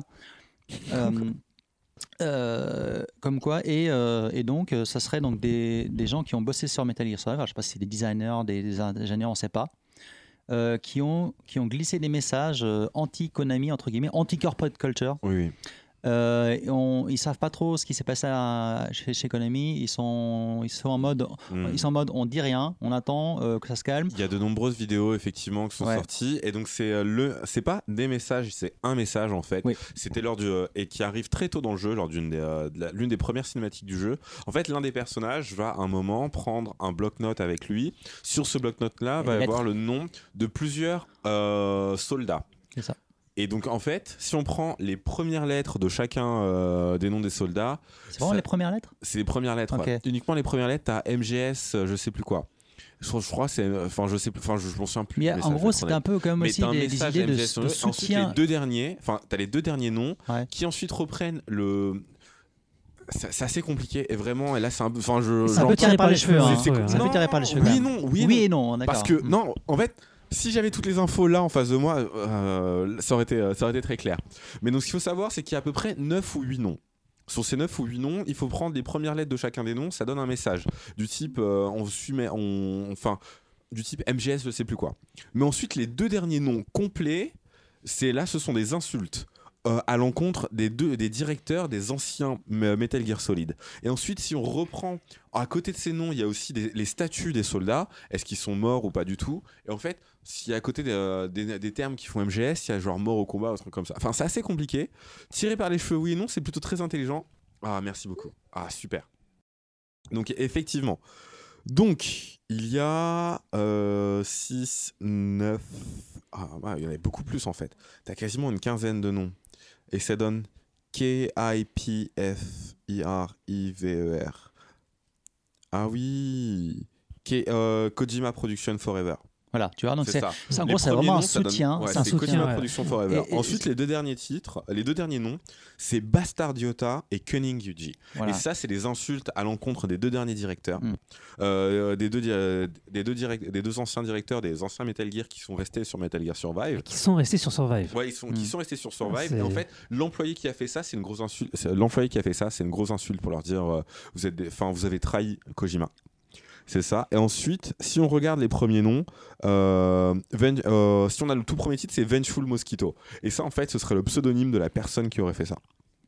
Et donc, si on regarde encore, après, t'as Iron Marlin et d'ailleurs Sibon, ça, je comprends pas. Mais il y a écrit sont, qu'ils sont morts au combat. Enfin, t'as ça aussi. euh, Enfin, t'as plein de petits c'est trucs assez c'est bons. quand même assez. euh, Polémique chez Konami, assez hardcore, hein. Ouais, mais c'est assez hardcore. Mais ce qui est excellent en fait, c'est que justement, Metal Gear, Solid, euh, Metal Gear Solid, ça a toujours été des. euh, de la conspiration. Ça a toujours été des énigmes comme ça, un peu tirées par les... Non, mais c'est ça. Et je fait, trouve ça ex- excellent. C'est énorme, ouais. Mais c'est énorme en fait. Quelle, quelle métaphore. Mais voilà, mais c'est ça. Je trouve qu'il n'y a pas un- le meilleur hommage qu'on puisse faire. Ça, c'est un- ça. Et ça, c'est un gars qui va sûrement se faire attraper. Enfin, faut être honnête. Ah c'est bah, un c'est- gars qui va obligé. sûrement se faire attraper parce que tout le monde en parle. Ouais. Et là, il, il va se faire attraper, il va être à la porte. Mais tu Mais sais, c'est un euh, mec qui devait. Enfin, on, on lui dit merci. pour, pour connaître beaucoup de designers qui travaillent dans le jeu vidéo, euh, des graphistes et tout, en fait, ils- c'est un peu un truc. Alors, c'est pour ça que je pense que c'est quand même. Bon, là, c'est du texte, hein. mais Mm. Est-ce que c'est pas de la localisation justement? Localisation peut-être, hein, peut-être. Mais c'est vrai que beaucoup de, de graphistes et designers, en fait, ils adorent cacher des trucs. En fait, par exemple, tu vas voir, tu vas voir le modèle 3D et tu sais que la caméra elle va jamais passer derrière, et bah tu graves un truc dans, dans le cul du, je sais pas, n'importe quoi. hein. Ouais. Ils font beaucoup ça et c'est un délire de designer, c'est un délire, délire d'artiste. Euh, Il y a des trucs, des jeux comme ça qu'on on le découvre dans le code, mais il y a des trucs qu'on retrouve pas dans le code parce que en fait, c'est c'est des images en fait. C'est des Donc, textures en fait, textures. qu'on verra jamais. Qu'on verra Ah, jamais. C'est comme dans FF13 où t'avais Vanilla à poil par exemple. Ah bah voilà, tu vois. Pardon. Pardon. ouais, ouais. Fait, c'est un bon jeu finalement. tu sais. Ouais, si, si, tu, si tu creuses un Ça peu. rendra le perso un peu plus intéressant du coup. Si Ah pouvait se taire et rester à poil, bon bah. Enfin bref. Mais donc, euh, honnêtement, merci à toi, Vengeful Mosquito, parce que euh, c'est un, c'est clairement c'est un viol de licence en fait, Metal Gear Survive. Ça, chacun son avis, mais euh, en tout cas, euh, On va rester dans le viol de licence. Non, je rigole. On va parler de Shenmue 3.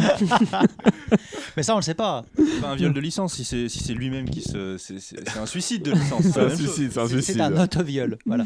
Mais, C'est un vrai mais, suicide, euh, ouais. ça, on le sait pas. Alors, là, chez Shenmue 3, en fait, on a quelques nouveaux screenshots. Euh, je sais pas qui. qui euh, Ah oui, parce qu'en fait, juste pour dire un truc, c'est que donc le, la personne qui s'occupe, euh, qui en fait qui est coproducteur plus ou moins du jeu, euh, enfin coproducteur, qui, qui on va dire qui s'occupe plutôt aussi du marketing, en fait de donner de la visibilité au jeu. Euh, je crois que c'est donc Shibuya Production qui est C'est à basé, Monaco. qui est basé à Monaco. Mhm. Et à Monaco, donc tu as un salon. euh, de jeux- tout ce qui est plutôt animé et ainsi de suite. Magic. Monaco Anime Game International Voilà. Et donc, euh, ils, en, ils en ont profité pour montrer des screens euh, pendant cette, cette convention. Et donc, on voit. On voit Alors, c'est pas Shenfa, hein, Greg. hein. C'est un petit vieux avec un- une barbe. Je suis très déçu. Bah ouais, c'est comme ça. Euh, voilà, on a quelques screens. euh, bon, Vous en pensez quoi ça... Moi, ça m'intéresse pas Ah, beaucoup. euh, mais- voilà, euh, ça troll beaucoup sur le net en disant que bon, le jeu, ça sera un slideshow qu'avec qu'avec des screens. Euh, mais bon, voilà, il n'y a rien à rajouter vraiment. euh. Très bien. Sujet suivant, on va parler de Gris. Gris, euh, donc le, le, le senior vice president a fait une, une interview en parlant, notamment ce qu'on en a parlé un peu la dernière fois, mais Gris Vite a annoncé ouais. un jeu Le sur jeu Switch. Ah, le jeu de pêche sur Switch. Et, et en fait, euh, Gris, donc l'ancien, l'anci- l'ancienne énorme boîte qui, euh, qui réussissait sur euh, smartphone au Japon et qui s'est écroulée dans les, les dernières années, aujourd'hui se, se rend plus vers les consoles de salon. Donc ça, c'est un phénomène qui, qui est assez, qui, qui, je pense, marque, marque un, un tournant dans le, dans le marché japonais. C'est-à-dire qu'aujourd'hui, le, le smartphone n'est plus, euh, n'est fait moins recette qu'auparavant. Qu'est-ce que, qu'est-ce que vous en Ah, pensez euh est-ce qu'il dit vraiment ça? Ah, il est beaucoup moins explicite que ça. rappelez, Mais, moi, ce euh, que, moi, ce que je me dis, pour moi, c'est vraiment la, la- la stratégie de toutes, les, toutes ces boîtes comme Cygames, Gris, qui est encore beaucoup plus vieux. C'est des boîtes qui ont amassé énormément d'argent, qui ont beaucoup de, ca- beaucoup de cash flow. alors Gris, donc, c'est moins fait- le cas du coup, Gris. Parce que Oui, récemment, ils se sont cassés la sont gueule. plus- Ils sont un peu cassés la gueule, ils sont un peu remontés après. Bon, Mm. c'est un peu plus compliqué pour Gris parce qu'ils sont très, très longtemps. Ils ont, ils ont encaissé tous les chocs, hein, toutes les bulles qui ont explosé, et ainsi de suite, par, Mhm. dans le mobile. Mais euh, il faut aussi savoir que dans toutes les grosses boîtes, bah, il faut qu'elles ont des taxes à payer. Et donc, euh, voilà, il vaut mieux investir cet argent pour faire autre chose. Et donc, rien que mieux que s'investir dans le marché des jeux de console pour se racheter déjà une image, pour redorer son image et se dire, voilà, on est présent sur tous les marchés. Et comme ça, bah, tu as, une cash cow. euh, pour le mobile qui finance euh, donc les jeux, les jeux, les jeux, les jeux console. Par contre, euh, Gris, qu'est-ce qu'ils annoncent comme jeu console? Du Switch. RPG Alors attends, attends, Bah, justement. Après, enfin, simplement, si je, puis, si je peux me permettre avant, moi je pense que c'est surtout que, en tout cas dans le cas du jeu vidéo japonais, et c'est un marché qui est complètement saturé surtout en fait. Je pense que si tu arrives à ressortir et à être au top comme un Pokémon Go, euh, comme un Final Fantasy Brave Exvius ou euh, je ne sais quoi, là effectivement il y a énormément d'argent à te faire. Mais si tu es un pas un, développeur mineur ou ne serait-ce que moyen, c'est plus suffisant et c'est un marché complètement saturé. C'est complètement logique avec justement les excellentes ventes de la Switch et avec une PS4 qui se développe de plus en plus grâce à Monster Hunter que euh, maintenant on se dise bon ben c'est peut-être plus l'Eldorado en fait euh, que c'est enfin d'antan et que maintenant il faut peut-être revenir sur la sur la console. C'est pas si étonnant. Moi je trouve ça presque logique en fait. Bah, c'est logique, mais, c'est- mais ça marque un, vraiment un tournant. Et il y a quelque chose d'intéressant dans l'interview qui a été faite également, c'est que donc, ce vice-président euh, dit qu'il aimerait faire des RPG sur euh, console, uniquement sur console. Et euh, en, fait, il, constate que les RPG japonais sont, redevenus, euh, j'allais dire Ninki, donc populaires, euh, populaires en Occident, et que du coup, il serait prêt à aller sur ce filon-là. En fait, et du coup, Ils sont pas redevenus populaires, c'est juste qu'ils sont devenus bons quoi. C'est ça. ça c'est ton point de vue, mais ce que lui dit, c'est qu'ils sont redevenus populaires en Si c'est son Occident. point de vue, il est parti pour se récher, je pense un petit peu quoi, parce que. Non, mais typiquement, effectivement, s'il base euh, toute sa stratégie sur ça, il va se prendre un gros mur comme d'habitude, et voilà. Parce que si, euh, malheureusement, il y a beaucoup de studios qui envoient simplement en Occident, euh, c'est des, des jeux, enfin, euh, pas très intéressants, euh, finis euh, à la piste, si je puis me permettre. C'est vrai que après, il s'étonne que ça fonctionne pas en Occident. Quoi. On peut noter aussi que Gris en- développe avec Square Enix un, un jeu VR qui s'appelle Kaerise Million, Arthur, Million Arthur, qui était un- d'ailleurs un spin-off, ouais, voilà, un sur VR, mais qui était un spin-off d'un jeu, d'un jeu qui est sorti sur smartphone, donc Million Arthur. Ouais, Donc- mais Million Arthur, tu vois, si- typiquement, si Gris ils se disent, ouais, on va aller conquérir l'Occident avec Million Arthur, mais non. En tout cas, il passe Au sur, Japon, ça sur fonctionne, mais en Occident, il- non, personne ne sait que ça existe. Million Ouais, mais Arthur. il a jamais parlé de conquérir l'Occident. Ce, pour ce jeu-là, non. Voilà. Euh, pas pour Voilà. ceux-là. Voilà, Mais il aimerait faire d'autres euh, RPG qui, eux, seraient. On avait euh, une discussion comme quoi elle se disait ce serait Oui, le oui. moment de vers en Occident. Parce qu'il y a eu plusieurs points dans son interview. Voilà, là- Mm. Oui, oui, la, la VR actuellement, ça, ça cartonne au Japon, mais j'ai pas l'impression qu'en Occident, justement, ce soit aussi, euh, Mm. aussi gros que ça. Quoi. Et, euh, alors juste pour noter, là, ce qui est assez intéressant dans son interview, le, la, la petite dernière, le petit dernier point en fait, c'est qu'il il soulève le, le fait que les, les gens de son staff, donc ces équipes de développement, sont, ravis de développer sur Switch. Et alors quelque chose que moi je peux, je peux témoigner, c'est que quand je travaillais sur des jeux mobiles, la grande majorité des gens qui travaillaient avec moi sur les jeux mobiles n'aimaient pas les jeux mobiles.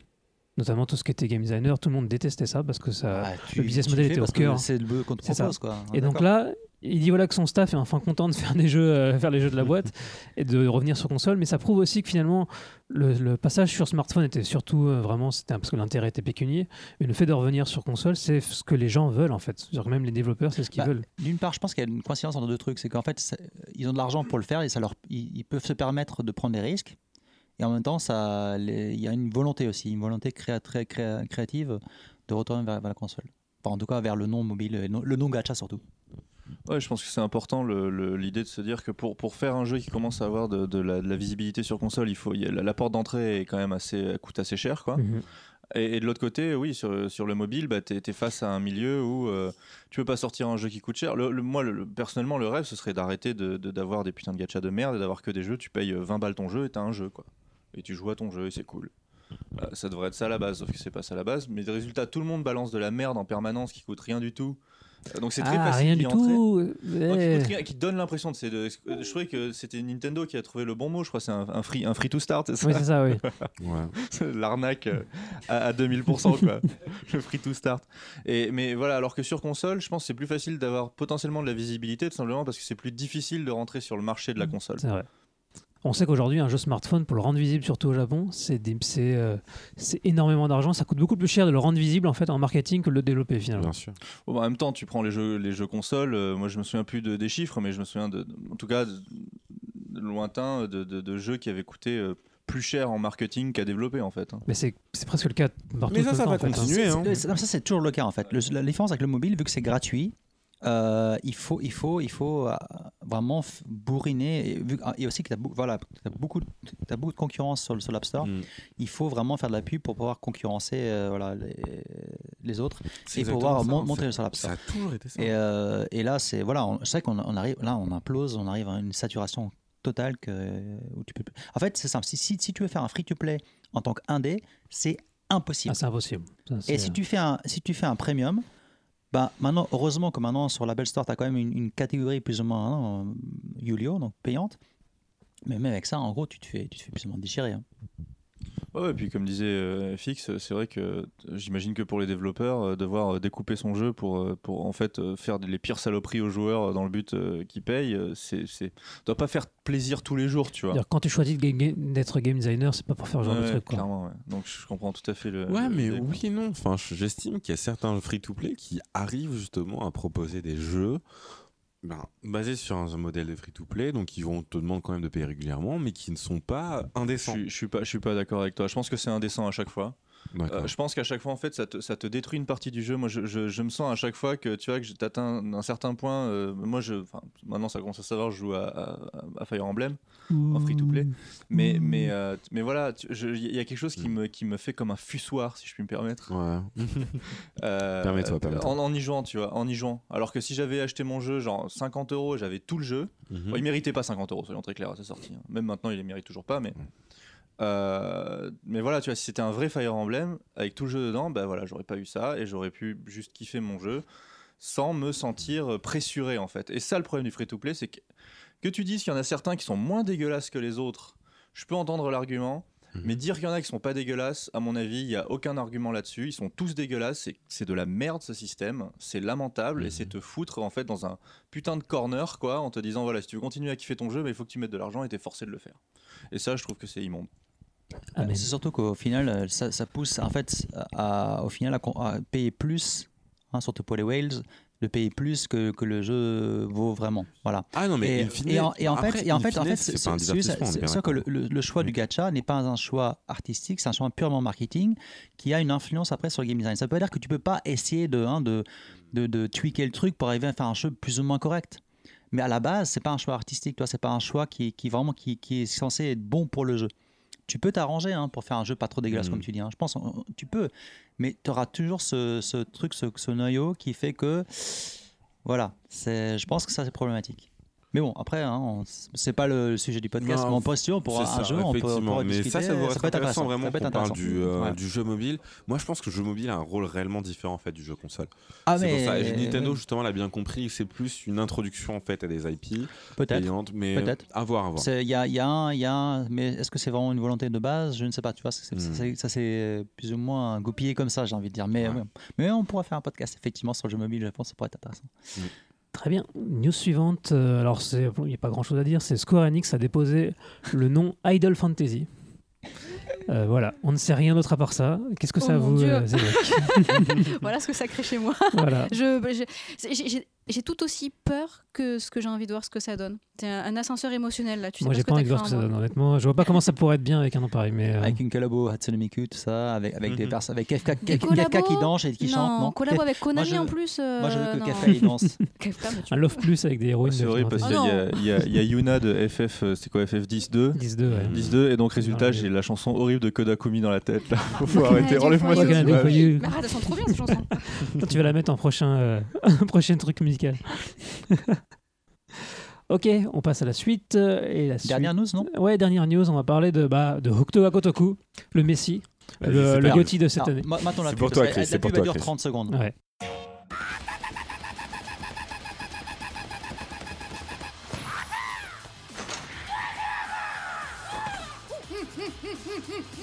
Donc, euh, ouais, donc, euh, bon, vous savez, donc, le jeu sort bientôt là. Donc, Hokuto ga Gotoku, donc la, la, le- la skin Hokuto, la, la skin euh, de Yakuza.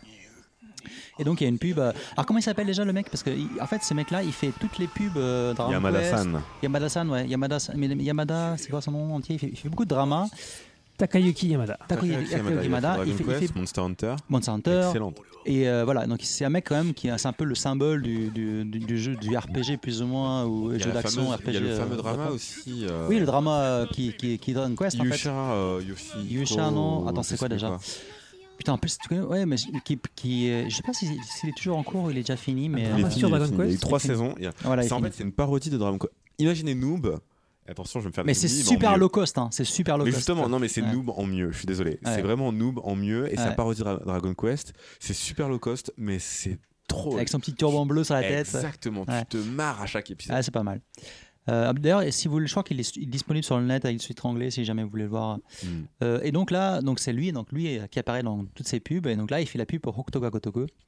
Et donc, euh, il arrive dans une salle de sport. Il, est, il, a, un- il a un t-shirt hein, qui lui rajoute des muscles en gros. Et les Qui n'existe pas. le- Voilà. Il lui rajoute surtout les trous de, de les cicatrices du, les du Hokuto. cicatrices ouais. de, de- de- La grande ours sur la le- grande ours. Oui, d'ailleurs, les, bon, on en parlera plus tard. En, en japonais, ils appellent ça les hiko. Et hiko, en fait. Hiko, c'est les points vitaux. Oui, justement, mais hiko, en fait, c'est un, c'est un, un mot créé par euh, Hokuto. Ça n'existait pas avant En fait, je crois que c'est Kyu, Kyu, Kyujo, ou Kyujo le, le- le vrai nom pour les points vitaux. Ah, ok. Et en fait, Ah. Hiko, euh, Attends, ça veut dire- tout le monde comprend. Je moi, quand j'utilise ça régulièrement, tout le monde comprend. de bah quoi oui, je parce que. Hiko, c'est tout le monde connaît Hokuto no Ken. Et attends, c'est quoi déjà le kanji pour Hi? Alors, Ko, c'est bah, le trou, et Hi, c'est quoi déjà? Ah, Je sais plus, mais enfin, je sais plus le kanji, mais bon. En gros, euh, c'est pas le nom classique qu'on utilise pour les points vitaux, pour le massage. Pour le shiatsu, on n'utilise pas Hiko, tu vois. c'est par genre, c'est par Shin qui va te, qui va te faire Ah bah, ça pourrait être plus efficace. Quoi. Mais ça pourrait être, ça pourrait être cool, j'avoue. Et donc, voilà, une- dans la salle de sport avec son t-shirt et tout, avec ses points vitaux, si tu veux, avec l'image de la grande ours dessus. Et euh, il commence à faire du, du, du sur un, un punching ball, je crois, non? Puis après, il fait un gros saut, euh, un kick sauté et tout. Et puis il atterrit sur une meuf euh, qui, qui est allongée. Et il amasse, il amasse avec, euh, avec sa, sa technique et tout. Et euh, d'ailleurs, elle elle l'appelle Takashiro, je crois que c'est ça, c'est en mode. euh, C'est euh, Takoyuki mélangé avec euh, Voilà, Kenshiro. en fait, il, il demande à se faire appeler euh, Takashiro Voilà. pour. Puis alors la meuf elle s'appelle Ai, je sais pas quoi là, non, elle je sais plus quoi ce que c'est, mais en, en tout cas c'est les kanji, en fait tu peux le lire différemment, et il lit, les- il lit ses kanji, il fait Yulia, et du coup, il se transforme en Kenshiro. il se euh, transforme en. Kenshiro, et puis voilà, il la ramène. Et elle, elle l'envoie chier, elle lui met une petite baffe ah oui, il lui met une euh, taf genre ouais. Ah oui, parce que oui, il dit acheter les autres, je, je t'aime, quoi, et puis elle a fait une, une grosse claque dans la gueule, euh, genre un gros vent. Et à la fin, donc, il se fait- en gros, il se fait défoncer par l'âme. C'est ça. Et, et il sort un Ole Amo Shin des. Olé, olé, ça. Donc Je je, suis déjà je, mort. je, je, ne le sais pas encore, mais je suis déjà mort. Et euh, à la fin, tu as, en gros, tu as un truc genre, euh, tu sais, parce qu'il est, il est un peu, il il en fait, en gros, il s'est pris du coup des patates euh, dans la gueule par, par la nana. Et en fait, elle le touche comme ça et euh, il fait à chaque fois, il fait un, un Ita Ita en mode, euh, en mode, mode, euh, euh, attaque. Euh. En mode euh, Kenshiro quoi. Donc bien. voilà, donc c'est quand même des voilà des pubs, pub, bien sympatoches, bien, ouais. bien, bien, sympa, sympatoche, Très japonais dans l'esprit. très ouais. très japonais dans l'esprit, bien voilà, vraiment très très con. Très bien. On en a fini avec les news. Euh, Petite entracte musicale et on revient avec les charts et ensuite avec les jeux auxquels on a joué. Et surtout Monster Hunter.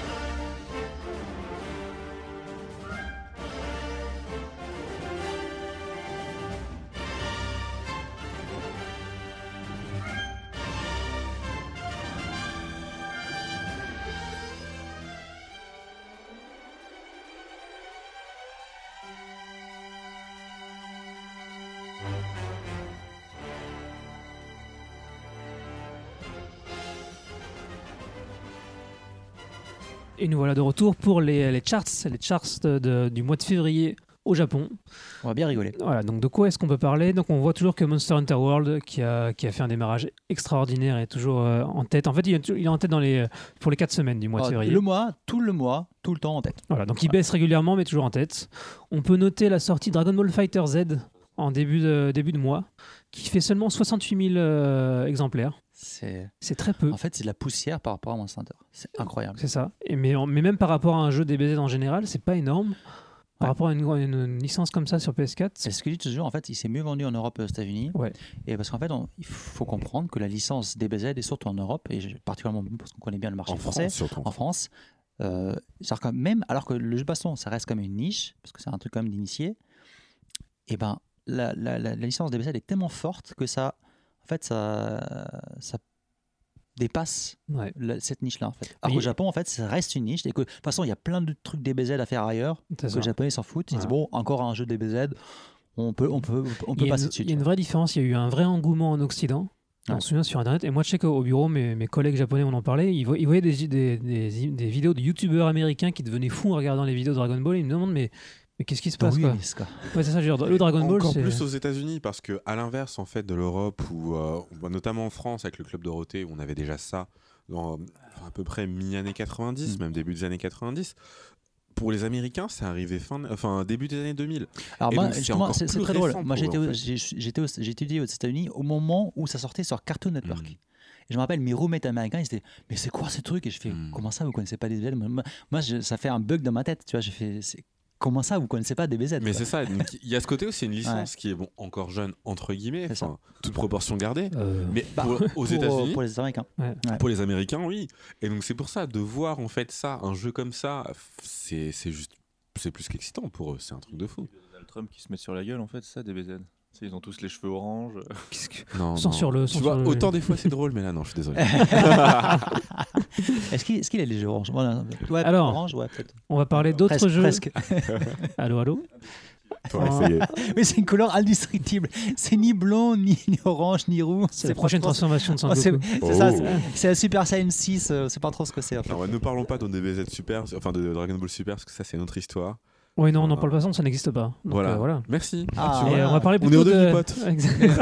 on va plutôt parler de Dynasty Warrior 9, euh, donc le nouvel opus de Dynasty Warrior, donc euh, Ouais. Le dernier Musso, qui fait 120 000. C'est bien, mais c'est pas top non plus. Le euh, ils ont l'habitude de faire plus. Là, Ouais. c'est pas un grand débat, un grand départ, donc euh, bon, on va voir. Bon, sur le- petite, juste petite euh, mention pour Shadow of Colossus hein, qui fait 21 000. Ah oui, le- 22 les 000 remakes qui ressortent 21 000. Voilà. Mais là c'est Bon. plus que du jeu de niche, là c'est de la niche de niche. Enfin, faut être honnête. Alors, Bah, au, en UK, c'est pas mal vendu. Hein. ouais, ouais, mais bah, il y a plein de gens qui, qui le redécouvrent ou le découvrent enfin. Bon, c'est vrai qu'il y a eu déjà un portage HD sur PS3 et tout. Mais quand même, c'est vrai que là, c'est un vrai, un vrai remake. hein, donc, bon. Donc c'est peu aussi. Mais bon, au Japon, ça n'a jamais vraiment marché. hein. Déjà, en Occident, ça n'a pas marché. En Japon, encore moins. Non mais Ouais. c'est ça. Ouais, voilà. On peut ensuite parler de Secret of Mana, le- donc le remake là aussi qui est sorti sur PS4 et sur Vita. Voilà, sur Vita, il est sorti aussi. Et on sait toujours qu'au Japon, Vita, PS4, maintenant, souvent, c'est 50-50. Mm. Mais là, on bascule vraiment vers la PS4. hein.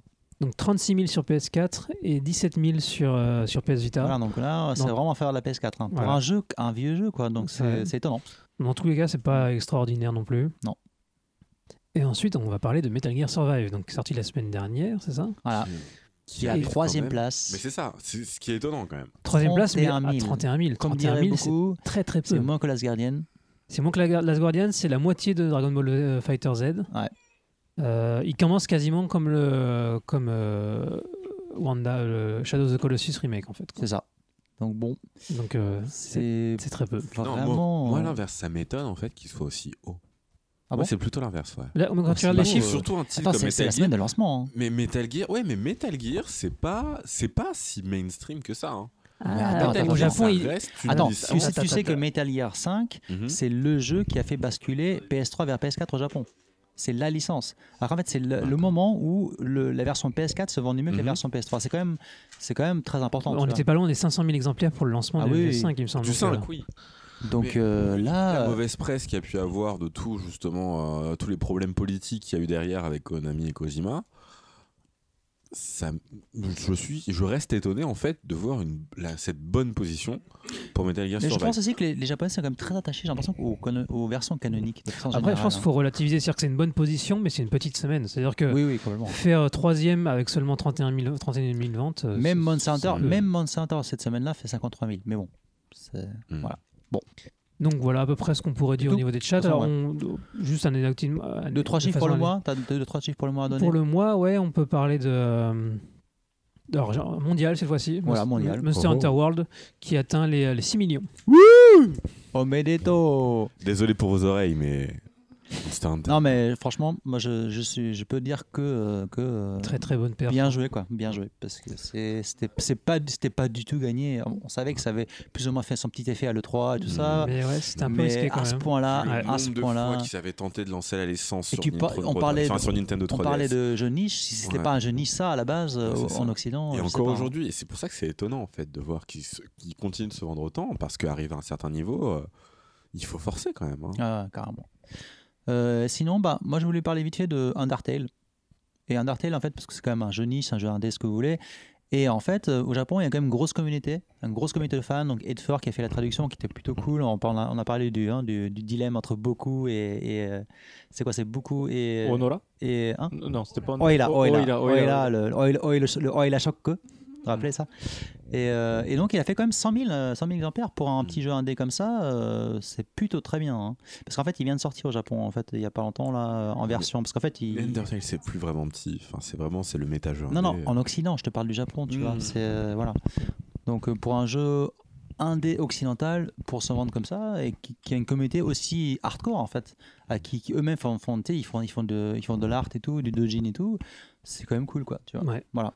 Euh, Quand on regarde le- les autres euh, perfs dans le, dans, le, dans le classement, on peut se rendre compte que tous les longs sellers Nintendo sont là, notamment Mario et les lapins crétins, qui a, dépensé, qui a dépassé les 150 000 exemplaires. Ouais. C'est plutôt bien en fait. Sur sur le long terme, on voit que ça fait quand même des bons chiffres. Mm. Et ce qui est étonnant pour une licence, enfin, alors Mario, oui, c'est Mario, mais il y a aussi le lapin crétin qui, pour le coup, n'est pas du tout reconnu en- au Japon. Comme on disait la dernière fois, Mario Nanoni, Mario Janai. Voilà, c'est ça. Bon. Donc euh, non, c'est plutôt intéressant de voir que ça se vend sur le long terme et que, que ça se vend pas si mal que ça finalement. Je crois qu'on en a fini avec les chiffres. Grazie mille, comme diraient les Italiens. Très bien, on va maintenant parler des jeux auxquels on joue. Alors, on commence par quoi? Parce qu'on sait que Monster Hunter, c'est un peu le gros du sujet, Voilà. mais enfin du, du, euh, du podcast. Mais euh, FX, toi, tu as joué quand même à Oui, un petit alors jeu, moi, un je petit suis, jeu indé, euh, Voilà, un petit un jeu, petit jeu indé, vers euh, d'un petit éditeur japonais qui s'appelle Capcom. Ouais. Donc je joue à Resident Evil 7 et grâce à toi Chris, je peux y jouer en VR. Alors ça m'intéresse vraiment parce que ça, ça fait un moment que tu voulais le faire. Oui. Et je t'avais dit, fais-le en VR absolument parce que quand même, c'était mon GOTY l'année dernière. Ouais. Donc j'ai vraiment euh, hâte d'avoir ton avis là-dessus. Alors, j'ai j'ai pas encore fini, loin de là, mais j'ai déjà joué suffisamment d'heures pour donner un, aperçu assez, euh, assez profond, profond entre guillemets. Euh, per- personnellement, je le, début m'a vraiment bluffé. C'est-à-dire qu'avec le, avec PSVR, quand tu commences à jouer, c'est vraiment bluffant de se dire que tu es, dans l'univers et c'est très stressant en fait. C'est-à-dire que le, travail sur le sound design est exceptionnel. Dès que tu te balades dans la, dans la, dans la maison, que tu entends des craquements un peu partout, tu as l'impression d'être entouré de, d'ennemis, c'est vraiment, très particulier. Le fait aussi que le, jeu soit, très sombre et que ça soit donc à la première personne, ça, change complètement la, comment dire, la, vision qu'on a du- d'un Resident Evil. C'est-à-dire que quand tu rentres dans une pièce et que tu entends des bruits un peu, un peu bizarres, et ben rien que le, trouver le courage pour rentrer, commencer à regarder un peu partout, te retourner, parce que forcément, comme tu en, en première personne, tu as une vue qui est limitée, tu sais pas ce qui peut arriver dans ton dos. Bah, c'est très stressant et euh, je me suis surpris plusieurs fois en fait quand, en rentrant dans une pièce à me foutre dans un coin en fait pour pouvoir regarder les deux entrées de la pièce me dire ah c'est bon ok c'est safe s'il y a personne je peux continuer. Et c'est vrai qu'au niveau du ça change énormément la façon de jouer. C'est à dire que traverser une pièce avant ça prenait 10 secondes. Aujourd'hui ça prend euh, enfin moi ça me prend deux minutes quoi. Question pour toi. Oui. Est-ce que, comme euh, beaucoup de personnes qui jouent en VR, quand tu as des moments qui paniquent, euh, est-ce que tu paniques vraiment, tu bouges dans tous les sens, ou est-ce que tu penses à fermer les yeux? Non, alors moi je ferme pas les yeux. Par contre, en fait, une particularité de, de Resident Evil 7, c'est qu'il y a quand même 2-3 jumpscares. Et tu sais qu'à un moment ça va Il y sauter au deux, visage. trois, ouais, plus que 2-3, il y en a quelques-uns. Tu sais qu'à un moment ça, ça va te, te sauter au visage. Alors c'est plus ou moins. ça arrive pas d'un coup non plus. C'est-à-dire que tu t'attends à ce qu'il y ait un truc qui arrive et c'est cette, Mais il y, a- ce il y en a stress qui sont, qui est. il y en a qui sont vraiment, tu t'en, tu t'en, tu les attendais vraiment Ah ouais. pas quoi. Aïe, aïe, aïe. Ben ça, on va, on va voir. Mais c'est vrai qu'en fait, le, finalement, le stress que tu ressens le plus dans le jeu, c'est en anticipation par rapport à ça. C'est ça. C'est-à-dire que tu es dans une situation où ça peut te sauter à la gueule.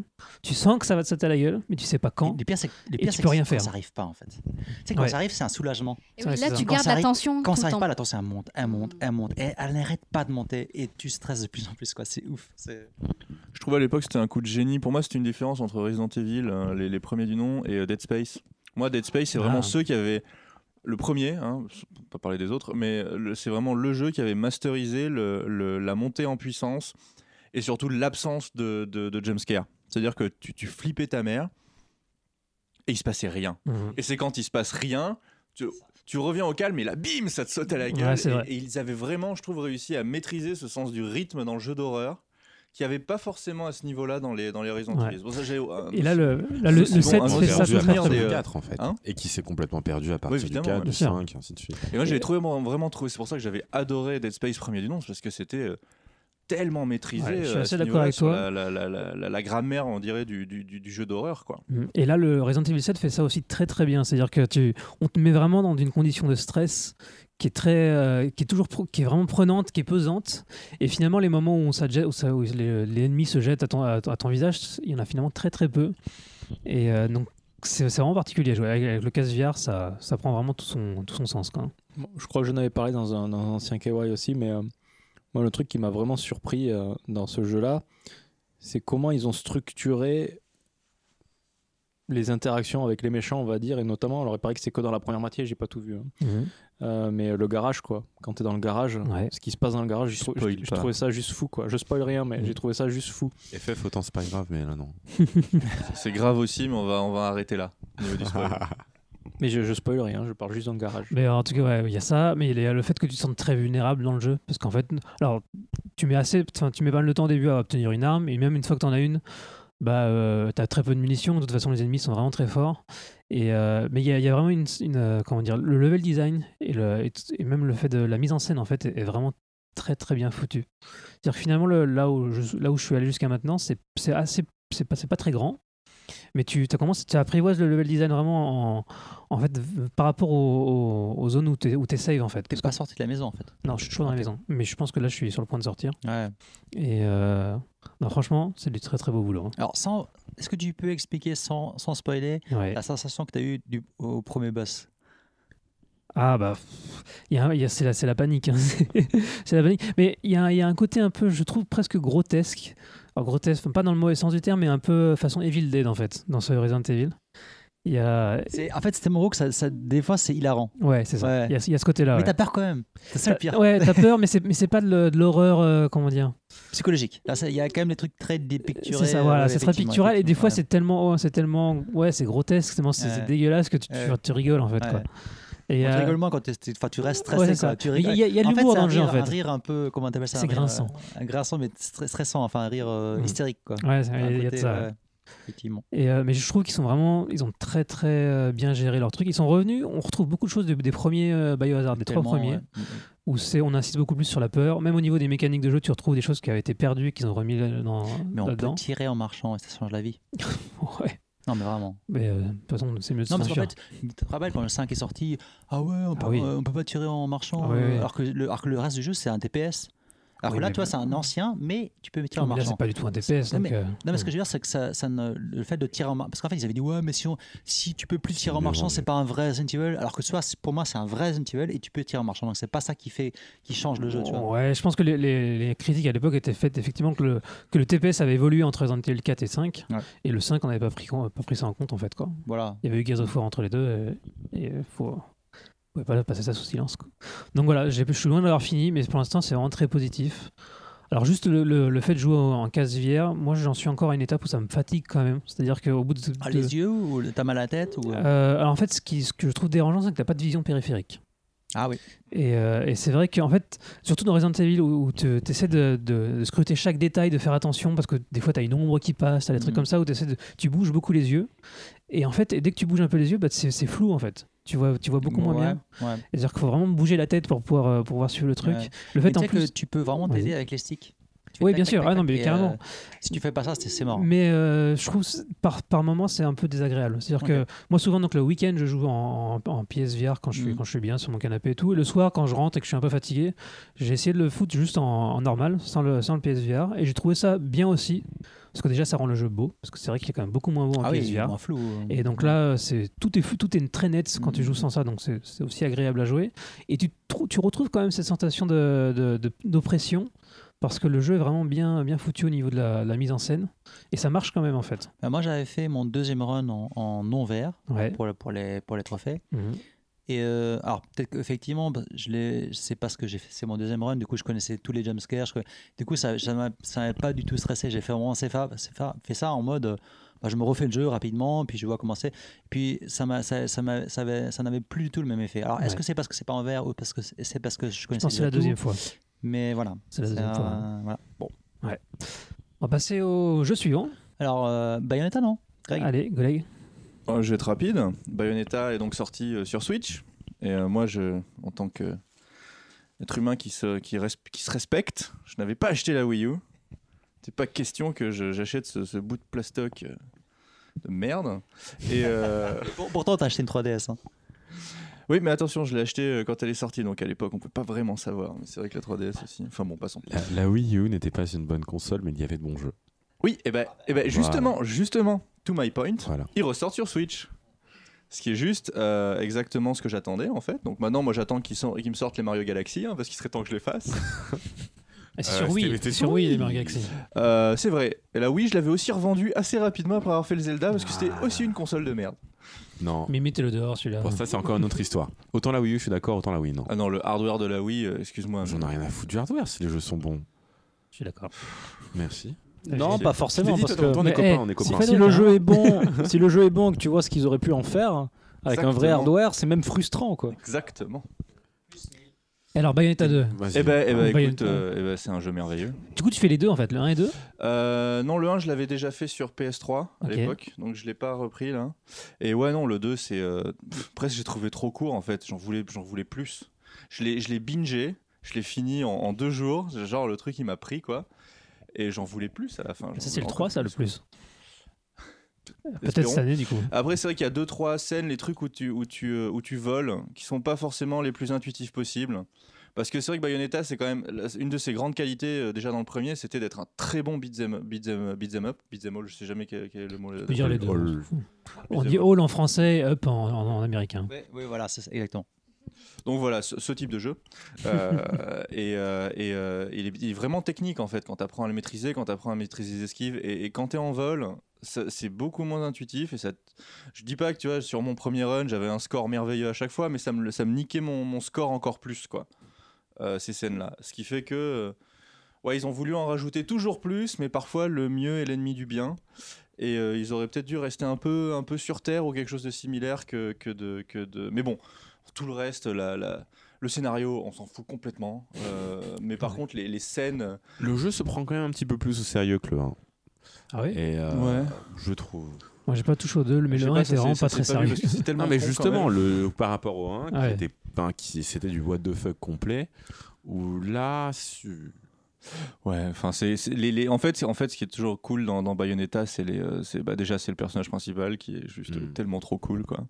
Et puis toutes les scènes, euh, toutes les interludes entre les deux, enfin toute l'intro, elle mais elle c'est tellement n'importe quoi. C'est merveilleux quoi, c'est vraiment merveilleux. Et euh, ouais non c'est euh, c'est le jeu du bonheur en fait, c'est un jeu qui t'emplit de bonheur, tu vois. Ouais, mais Tu euh, il y, a une- il y a une très grande positivité dans ce jeu, les personnages sont tous euh, badass. Platinum Games, ils sont. Ils sont, ils sont là comme si en fait il se passait rien du tout, tu vois. Genre même quand il se passe des trucs à la con, ils font bon bah genre on y va, on va casser la gueule à tout ce qu'il y a. Et c'est cool. Et, et le, et le gameplay euh, quand il quand t'es euh, quand, quand pas en vol et tout, il est euh, il est aux petits oignons quoi. Ça ça va pas changer. Donc ouais, un, un très très bon jeu. J'en veux plus quoi. J'en veux plus. Et maintenant oui j'attends j'attends les autres jeux Wii U euh, sur Switch. Très bien. Negaishimas euh, Nintendo. Merci. Euh, Jennifer, à toi, à quoi tu joues? Bon, comme d'hab, FF14, mais là, je me suis dit, tiens, je- j'avais envie d'un petit moment nostalgie. Je suis en train de refaire Final Fantasy VIII. Oh. Alors, euh, eh ben, c'est ça le problème, c'est là où le bas blesse euh, sur Steam, donc sur PC. Alors, je vous explique, moi j'ai fait. Attends, Beaucoup- PC, PC Master Race, merde. Bah oui, je suis d'accord, pas, mais pas pour les jeux consoles. Pour moi, les Final Fantasy, sauf le MMO, Final Fantasy XIV, c'est des jeux consoles qui se jouent sur console. Mais j'avais l'esprit ouvert, je me suis dit. le 14, il se joue très bien sur base 4. Je suis désolé. Ok. pas de problème, je respecte les avis différents. Et c'est un jeu que, enfin, dans, dans ma tête, dans mon souvenir, c'était l'un de mes FF préférés. Je me dit, je vais le refaire parce que j'ai oublié tellement de l'histoire, j'ai oublié tellement des interactions, de la psychologie des personnages, j'ai envie de le refaire.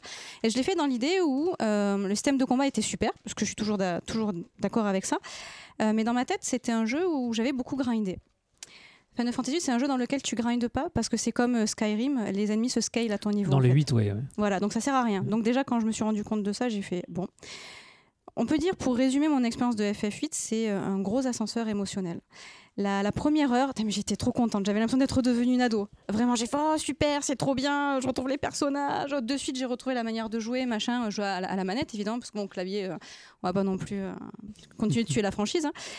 Mais il y a quand même un truc qui, au début, aurait dû mettre la puce à l'oreille que ça allait être une, une version mal faite, mal portée. C'est qu'avant de commencer, donc tu as le petit écran euh, qui apparaît, qui te dit voilà, jouer, crédit, machin. Et puis un truc qui s'appelle Boost Magie. Je fais, mais qu'est-ce que c'est ce truc? Et en fait, tu appuies dessus, tu choisis la sauvegarde sur laquelle tu veux le faire. Et en fait, de base, ça te donne 100. Donc, euh, de toutes les magies. pas toutes les magies, mais euh, soin, soin plus, glacier, donc toutes les élémentales, Ezuna, machin et compagnie. J'ai fait bon, on va voir si ça va changer l'expérience de jeu. Et en effet, ça le change parce que bah, tu peux avoir des persos pétés dès le début, vu que tu peux associer très rapidement les magies à tes stats. Sauf que si c'était que ça, tu te dirais ok, pas de problème. J'arrive à la première véritable mission où tu tombes sur l'Inoa, où je sais pas si vous vous rappelez, il y a un train et il faut le dévier. Et tu as des codes à faire et euh, il faut descendre du train, il faut taper le code, remonter en même temps, il faut regarder, il faut switcher à droite et à gauche pour voir où en sont les gardes. Et tu as deux types de gardes. Il y en a un qui te voit, euh, qui peut juste te voir par rapport au bruit, enfin qui te, qui te repère par rapport au bruit, et l'autre par rapport à la chaleur, donc si tu bouges ou si tu bouges pas. Et en fait, tu as une latence pas possible entre le moment où tu rentres la commande et le moment où Ah. cet idiot de Squall fait le truc. donc mon rancide en apathie, mais un truc euh, pas possible parce que j'ai recommencé sept fois, alors que euh, sur la PlayStation, j'avais aucun problème de le faire. Et puis, euh, arrivé au boss dans le train, eh ben, j'avais un personnage qui n'avait plus rien. C'est-à-dire, elle avait juste la commande attaquer, des points de vie, mais trop abusé, mais plus de GeForce, plus de magie, je pouvais plus en rentrer. Et en fait, ce qui s'est passé, c'est à cause du truc de boost. Parce que s'il y a certaines magies que ça te booste que t'es pas censé avoir à ce moment-là, et ben ça te nique ton perso, mais Ça crée complètement. des bugs. Oui, et ça, tu peux t'en rendre compte que quand tu es au combat. Et c'est pas dans tous les combats en plus que ça le fait. C'est-à-dire, à un combat, ça va te le faire, et à l'autre, ça te le fait pas. Et ça me l'a fait évidemment que sur des boss. Au moment où tu as besoin de tes associations GeForce, où c'est super important, tu vois. Donc déjà, j'ai fait... Du coup, est-ce que tu as recommencé le jeu sans ça, en fait sans le, Non, je pense que je le recommencerai pas. Euh, je, je, vais, je vais le faire jusqu'au bout comme ça, tant pis. De toute façon, enfin, même quand t'as pas ça, euh, enfin, c'est facile. mais- c'est pas compliqué, Final. Fantasy VIII, pour être honnête.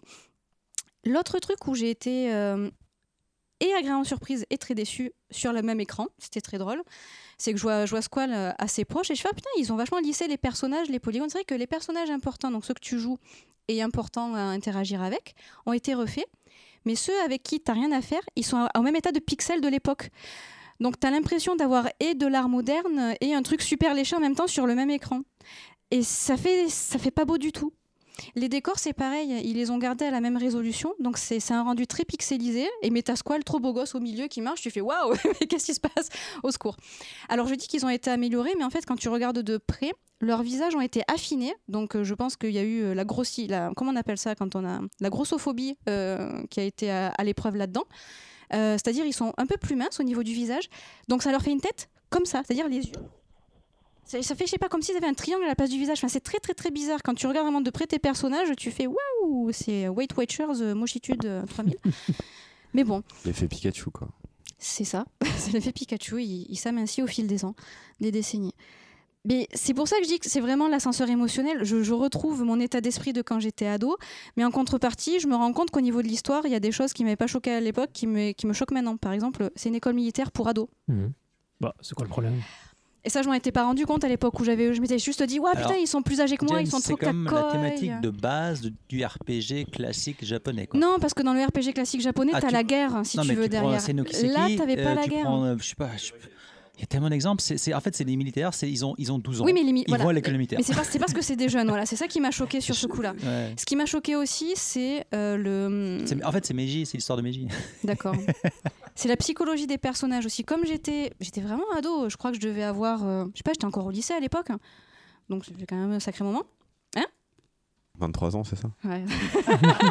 et je me suis dit, purée, mais en fait, euh, waouh, Squall, mais va te jeter maintenant, quoi. C'est pas possible. Squall, c'est un comme bien ça. dans ce cas-là. Mais en fait, là je me suis rendu compte que avec ma petite expérience du Japon, c'est des personnages très japonais en fait. Ils- chacun représente un cliché euh, de l'étudiant ou de l'ado japonais à un moment donné. Linois, c'est un peu la nana qui veut être aimée mais qui est un peu tsundere parfois sur les bords. Selfie, c'est la tsundere complète. Euh, Quistis, c'est euh, la cougar qui veut se faire les petits jeunes. Alors que Quistis, c'était mon perso préféré. Bon, ça va rester mon perso préféré quand même parce qu'elle a trop la classe avec son fouet et tout. C'est vrai, elle a un fouet. J'aurais peut-être dû déjà me faire Bah à oui. l'idée que voilà. En plus, c'est ta prof. Tu prends euh, l'âge, plus tu vas kiffer cette C'est ça, je vais devenir une cougar. Merde, Mathieu rajeuni.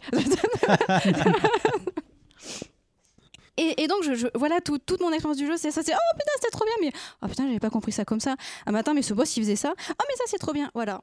Donc, c'est toute mon expérience du jeu. Je vais aller jusqu'au bout, mais je vais pas faire euh, beaucoup de quêtes annexes. Je fais juste les quêtes annexes qui me donnent les GeForce, parce que ça, c'est vraiment le truc que je kiffe le plus dans le jeu.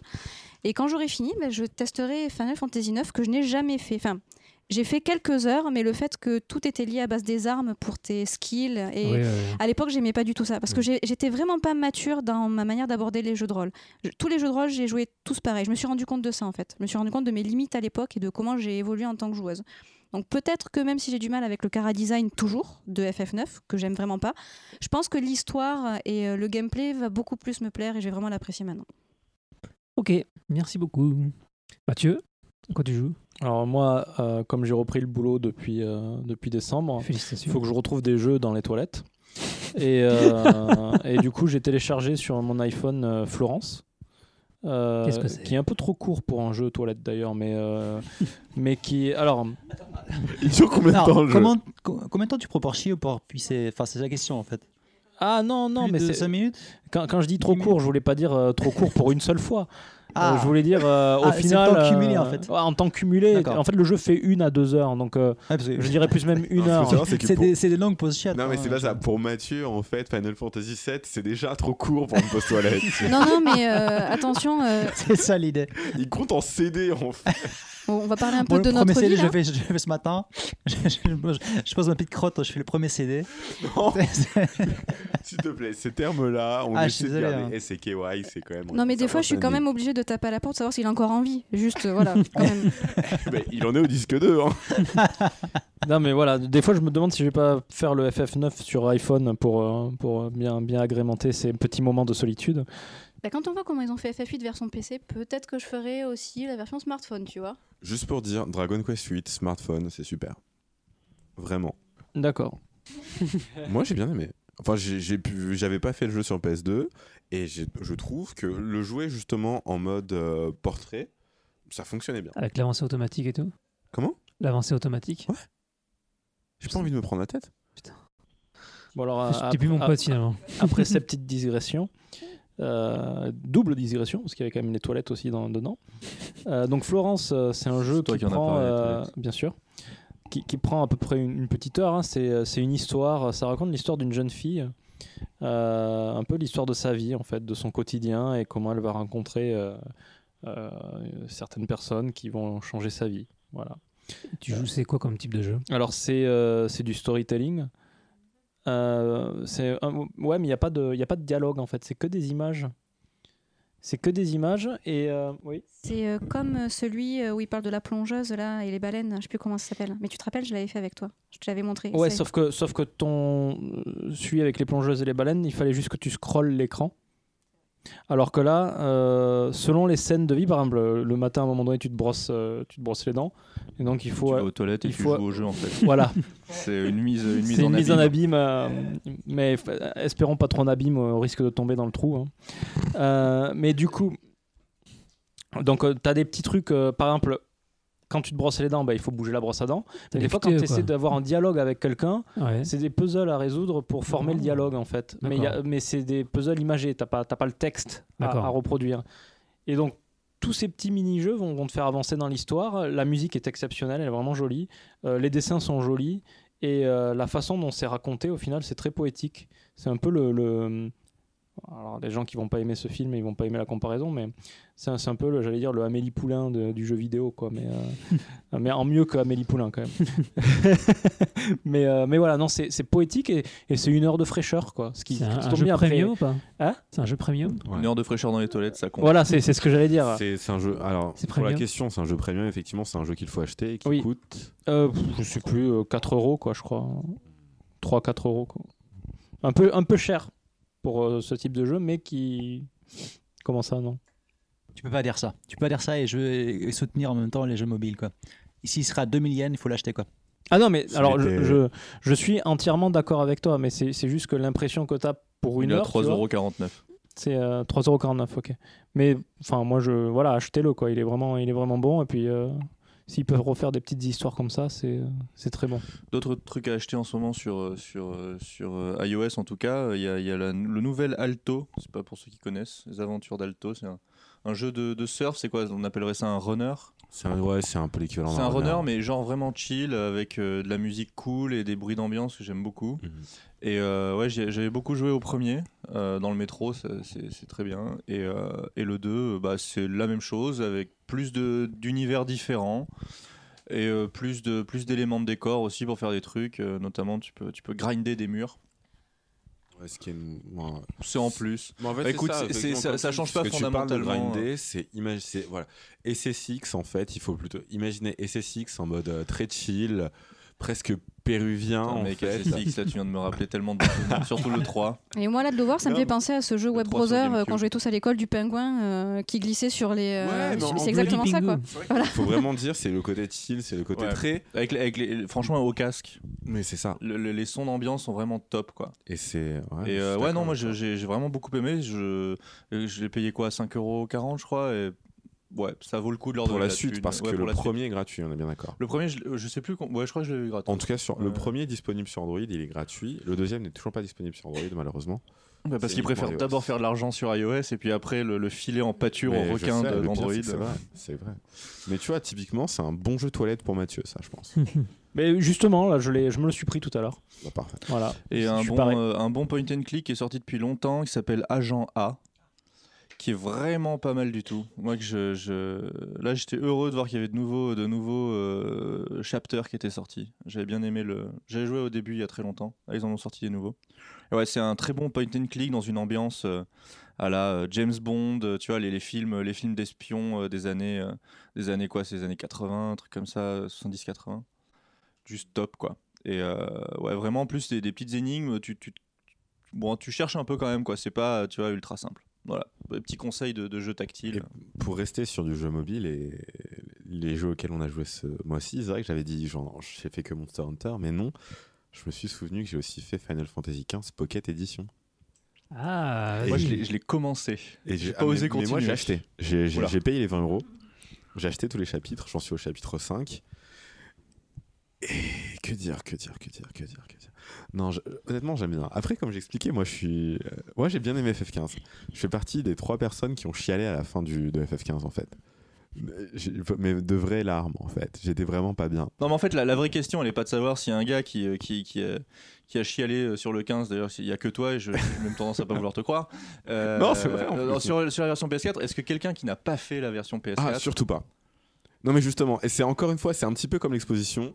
C'est très mal expliqué. C'est-à-dire que c'est une version, c'est une version condensée du 15. Donc, si tu as fait le 15 sur PS4, c'est super. En revanche, En fait, si ça, tu n'as jamais rien joué- si t'as déjà fait le 15 sur le 4. Enfin, je veux dire, ça apporte rien. Si c'est juste condensé, je veux dire, ça t'apporte pas de mécanique Alors, en plus. alors de c'est chaud parce que déjà que le 15 c'est l'histoire en condensé où tu comprends rien. Alors si tu condenses l'histoire condensée qui a été coupée, tu comprends plus rien quoi. Il y, a- y a Non, un problème. Il faut, non, il faut vraiment être honnête sur ce côté-là. C'est vraiment plus. Moi, ça me fait plaisir parce que je, je suis un- grand joueur mobile en fait. À part quand je joue pas à Monster Hunter, Non, mais t'as tellement moi, je joue énormément sur jeux. mobile. J'ai voulu tenter, je me suis laissé aller, et le système de combat est quand même très sympathique. Et là, pour le coup, le système de combat est même meilleur. Que, enfin, je trouve. Un, un des problèmes que j'ai trouvé, c'était vraiment le, fait de ne pas PS4. pouvoir changer euh, les angles de caméra. mais Quand tu te promènes, c'est juste insupportable, moi je trouve, personnellement. Oui, mais sur- tu parles dans lequel? Sur iOS, euh, sur sur iOS. iOS Moi je l'ai pas acheté sur PS4. Euh, non, j'attends la, la version finale en fait dans 10 ans. Exactement. Enfin, d'ici 2019, si j'ai bien compris. Bah non, parce qu'après ils vont faire un remake. Ah oui, mais c'est vrai. Bah oui, il y aura le remake PS5 ensuite, puis il y aura le remake VR, PS5. Après ils vont, ils vont le faire euh, si jamais c'était pas des mecs mais des filles. Ouais, c'est ça. Sûrement, mais bon. Enfin bref, tout ça pour dire concernant la Pocket Edition, euh, si vous avez apprécié FF15 et que ça, vous, ça ne vous dérange pas de refaire l'histoire en, en plus condensé, et c'est important quand même de le dire, c'est quand même beaucoup moins euh, détaillé et beaucoup euh, moins précis que ce qu'on a pu avoir sur PS4, mais avec un système de combat qui fonctionne extrêmement bien. Et qui est justement au contraire, je trouve beaucoup moins euh, brouillon que la version PS4, et ce qui est étonnant en fait. Mais euh, rien à dire de ce côté-là. Comment tu joues concrètement? Alors, que- Pour expliquer un petit peu comment le, comment, non, non, comment le système de combat se joue, alors déjà comment on joue, c'est ça reste c'est pas c'est pas un open world, hein. c'est vraiment on nous indique à chaque fois où aller, on nous bloque dans des villes ou dans des donjons, T'as pas accès à on doit faire des quêtes, on n'a pas accès à l'open world. D'accord. On n'a pas accès à l'open world. Mais ça c'est pas c'est pas encore, c'est pas très grave. C'est vraiment en fait, on est dans une ville, on a des sortes de mini quêtes à faire, des mini quêtes annexes à faire dans la ville, c'est des trucs très idiots, hein. c'est une chasse au trésor euh, ou sinon c'est aller parler à des personnes et aller trouver des cactuars, c'est très con. Une fois qu'on a fini ça, ensuite on est envoyé vers les donjons. Les donjons, ensuite, on peut se, on peut se déplacer librement dans le donjon s'il n'y a pas de souci. Et lorsqu'on passe, en fait, euh, les, monstres, on les voit sur la map. Et dès qu'on arrive près d'eux, on passe en mode combat. Les modes combat ensuite se passent dans des zones fermées qui généralement, en fait, prennent tout simplement tout, les, tout l'écran du téléphone. Donc, ce qui fait qu'il n'y a pas besoin de se, dé- euh, de se prendre trop la tête de, de ce point de vue-là. Et donc, uniquement avec son doigt, effectivement, ça se joue au doigt, ça se joue au toucher. On contrôle Noctis. En même temps sur iPhone, tu, tu vas pas. c'est ça, c'est un peu compliqué sinon. Mais euh, les, donc les autres personnages se, jouent, se, se contrôlent seuls, c'est comme sur PS4. Nous, on contrôle Noctis, et on- si on touche un endroit, Noctis va se déplacer à cet endroit-là. Si on euh, touche un, un ennemi, Noctis va aller frapper cet ennemi, cet ennemi-là. Si on reste appuyé ensuite sur un ennemi, Noctis va pouvoir faire sa téléportation. Automatiquement là Euh, il va ensuite attaquer automatiquement, faire des D'accord. combos automatiquement. Mais finalement, ça se, tra- ça se transforme en une sorte de jeu de gestion slash combat qui est pas si mauvais. Et après, moi, je suis complètement fan du, euh, du, enfin, de, de- du design complètement chibi. Donc, euh, pff, moi, encore une fois, bon client, bien con. J'ai mis les 20 euros et je suis pas déçu jusqu'à maintenant. C'est pas fou. Et encore une fois, si vous avez pas fait PS4, euh, si vous avez pas fait le titre sur PS4, ça sert absolument à rien d'acheter. C'est vraiment pour les personnes qui ont apprécié l'univers de FF15 et qui, et qui ont simplement envie de le refaire. C'est bizarre an, parce que le but, à mon avis, c'était plutôt de toucher les gens qui le feraient jamais sur PS4. quoi. Ouais, mais ça été- alors si c'était vraiment ce but-là, c'est très mal fait. Ben, C'est au contraire, tu, tu es complètement perdu. Tu enchaînes en fait les éléments de l'histoire sans transition, sans explication. C'est euh, c'est très Et très combien mal fait. coûte la version complète? 20 euros. Mais il y a un autre jeu mobile avec lequel ils ont fait ça. C'est euh, Final Fantasy Méli-Mélo. J'y joue en ce moment et ça reprend en fait l'univers de World of Final Fantasy. Et si t'as pas joué à World of Final Fantasy, je pense que t'as du mal à comprendre euh, comment Ce qui ça se passe en fonctionne. Méli-Mélo. Ouais, Mm. exactement. Il est très mignon d'ailleurs, je le recommande. Il est gratuit. Mais oui, Méli-Mélo, est, euh, enfin Wo- World of FF, en tout cas, j'avais aimé euh, le cara design. Mais, Méli- mais, mais attention, non, Méli-Mélo, c'est c'est en mode gacha. Non, non, tu- Méli-Mélo, c'est en mode gacha. Ce que tu me rends compte là, se raconte, ça, ça me rappelle euh, ce qu'ils avaient fait sur 3DS ou sur DS avec euh, Final Fantasy XII. Ils avaient ressorti le jeu. Ah oui euh, Et qui était Tu bien. mais avec de Revenant Wings Ouais, je crois que c'est Ouais, ça. ouais, Ça a sur rien à voir, DS. Revenant Mais ça reprenait, ça reprenait toute l'histoire, non? Non, non, non, c'est la suite. C'est la suite de la FF12. suite. hein. Ah, parce que moi j'avais lu que ça reprenait toute l'histoire. Non, non, non, non, euh, c'est la suite. C'est vraiment la suite. c'est la suite du 12 et c'est un système de jeu de stratégie Ouais. qui était vraiment sympa. C'est ça, ouais. Et c'est vraiment cool. Hein. Ouais, Moi j'avais adoré Revenant Wings. D'accord. Voilà. Bon. Mais sinon, à quel jeu on allait jouer Parce que ça c'était de temps en temps les toilettes blablabla. Ta ta ta ta ta. Qui, commence sur Monhan Qui commence? Alors, le podcast dernier, on a fait un gros boulot, euh, vraiment, qui était comme on a parlé une heure de Mon- Monster Hunter. Par contre, on avait tous quoi, et demie, 15, deux 20 heures de jeu. Pour dire, ouais, mais comment, ça, t'as pas fini le, euh, jeu en 20 heures? Bah oui, bah, il faut 70 heures en moyenne pour finir le jeu. C'est ça. Et c'est là que le jeu commence. Et donc, c'est pour ça qu'on va vous parler Alors, alors, du attends, endgame. attends, attends, euh, moi les crédits, je les ai vus après euh, 45 heures, je crois, de jeu. Oh, c'est parce qu'on t'a beaucoup aidé. Ouais, ouais, de, de suite. Non, on va- on va- voilà, ce qu'on va dire, c'est qu'environ en moyenne 50 heures, Mhm. si tu fais pas trop de quêtes annexes, si tu Ouais. grindes un peu à côté, tu fais toutes les quêtes annexes, 60 heures, 70. Voilà. Et Entre, entre un peu 50 moins et si 70 tu es en ligne droite. Ouais, j'ai fait Voilà. aucune quête annexe, c'est pour ça. Oui, voilà. Du coup, j'ai pas vu la Kirin. Euh, ah oui, bah t'as pas vu la Kirin. Bah voilà. Bah oui, on a que de la SAI et ouais, ça va. pas de Kirin ce soir. Mais donc vas-y, vas-y, parlons de Monster Hunter, parlons du meilleur jeu de ce siècle. Alors, euh, alors justement, j'ai, j'ai- hier j'ai tweeté euh, vite fait pour voir un peu là, avoir du retour de la communauté et voir un peu ce que les gens nous, nous disent. Euh, c'est quand même beaucoup de gens qui, ont, qui jouent au jeu. Et j'ai eu beaucoup de retours. Et donc il y a beaucoup. Enfin, en gros, pour, pour vraiment. Euh, putain, matomez-le, pour, pour euh, summariser, pour euh, résumer. Pour résumer. euh, ce que les gens nous disent, les, plein de trucs reviennent souvent. Donc, premier truc, c'est il n'y a pas assez de monstres. Deuxième truc, l'UI est vraiment bien amélioré, mais reste pas optimale. Euh, et qu'est-ce qu'il y avait d'autre? Qu'est-ce qu'il y avait d'autre? Ouais, donc voilà, en fait, avec l'UI, il y a des trucs qui restent quand même assez obtus, qu'on qu'on t'explique pas au premier abord. Et, euh, et le multi, apparemment, le multi, beaucoup de gens disent aussi, là, je pense qu'on est plus ou moins tous d'accord, le multi est fun et tout, il n'y a pas de problème, sauf que euh, il y a un moment où tu te poses la question est-ce que ça vaut vraiment le coup que je- Si tu veux être efficace, tu te poses la question est-ce que si je prends juste de l'XP, est-ce que ça vaut le coup que je joue un multi? Parce qu'en fait, soit un mec va mourir, euh, les, monstres sont ultra scalés, euh, alors, et, et, euh, et tu te dis euh, bah en fait, si c'est si dur que ça en multi, autant jouer tout seul et voilà. Alors moi, je, justement, c'est bien que tu aies Bah, dit tout ça. je te- voilà, je te pose les bases et après, de toute façon, on, peut, on on répondre ça. à ça et Mais après, moi, on va rajouter notre grain de sel. revenir sur, la pre- sur le premier point euh, concernant le nombre limité de monstres. Ouais. Ça, je pense qu'on est tous d'accord euh, sur ce Ouais. point-là. Il y en a à peu près une trentaine. Et quand je dis 31, trentaine, on est plus du point 31-32 plutôt Ouais. 39. Quoi. On est bien d'accord. En revanche, ce qu'il faut savoir, c'est que notamment pour les joueurs occidentaux, jusqu'à maintenant, on a toujours récupéré les versions Ultimate ou Second Jet. C'est-à-dire qu'on a toujours récupéré les versions avec des monstres supplémentaires. Jusqu'à maintenant, Monster Hunter, en tout cas les versions PSP 3DS, ça a toujours été le premier euh, Monster Hunter 1, 2, 3, je sais pas quoi, et ensuite un nouveau Second Gen, euh, enfin je sais pas quoi, ou Ultimate, je sais pas quoi. Et c'est là où ils rajoutaient généralement une dizaine de monstres. Et on a toujours été habitué à ça. On a toujours été habitué à voir un minimum euh, plus d'une quarantaine de monstres, voire plus. Là, c'est vrai que c'est un, un petit peu chier, ça fait, ça fait peu. Donc, il faut simplement se dire que c'est le prix à payer pour obtenir le jeu en même temps que les Japonais, en fait. C'est ça. Ouais. Et donc, euh, Et donc- qu'est-ce que- qu'est-ce que ça présage pour la suite? Qu'est-ce que toi tu ah, penses pour la suite, bah, on a le Devil Joe qui va Devil Joe arriver. qui arrive. Euh, la vraie question, et je pense, il faut pas être idiot, ils vont clairement sortir tous les grands, enfin tous les monstres de la série. Il y a le Zinogre, je me vois pas sans un Zinogre ou sans un, sans un Tid. pardon, sans un Tigrex. Enfin, oh, mais oui, il s'appelait comment déjà? Le gorille euh, qui Il s'appelait comment? Euh, Ah oui, non, mais pas celui-là, le, le Kongalala. Le Moi- Kongala, le bah oui, putain, Kongala. le Kongala, quoi, mec. Moi, je pensais pas à celui-là, mais. Moi, je préfère le hibou, là. Le- ah, le hibou qui était dans euh, le Monster Non. Hunter 4, c'est ça ou Le, Génération ca- le cross, il était le cross plutôt, je crois, Hmm. non? Bah, Le 4 aussi, ouais.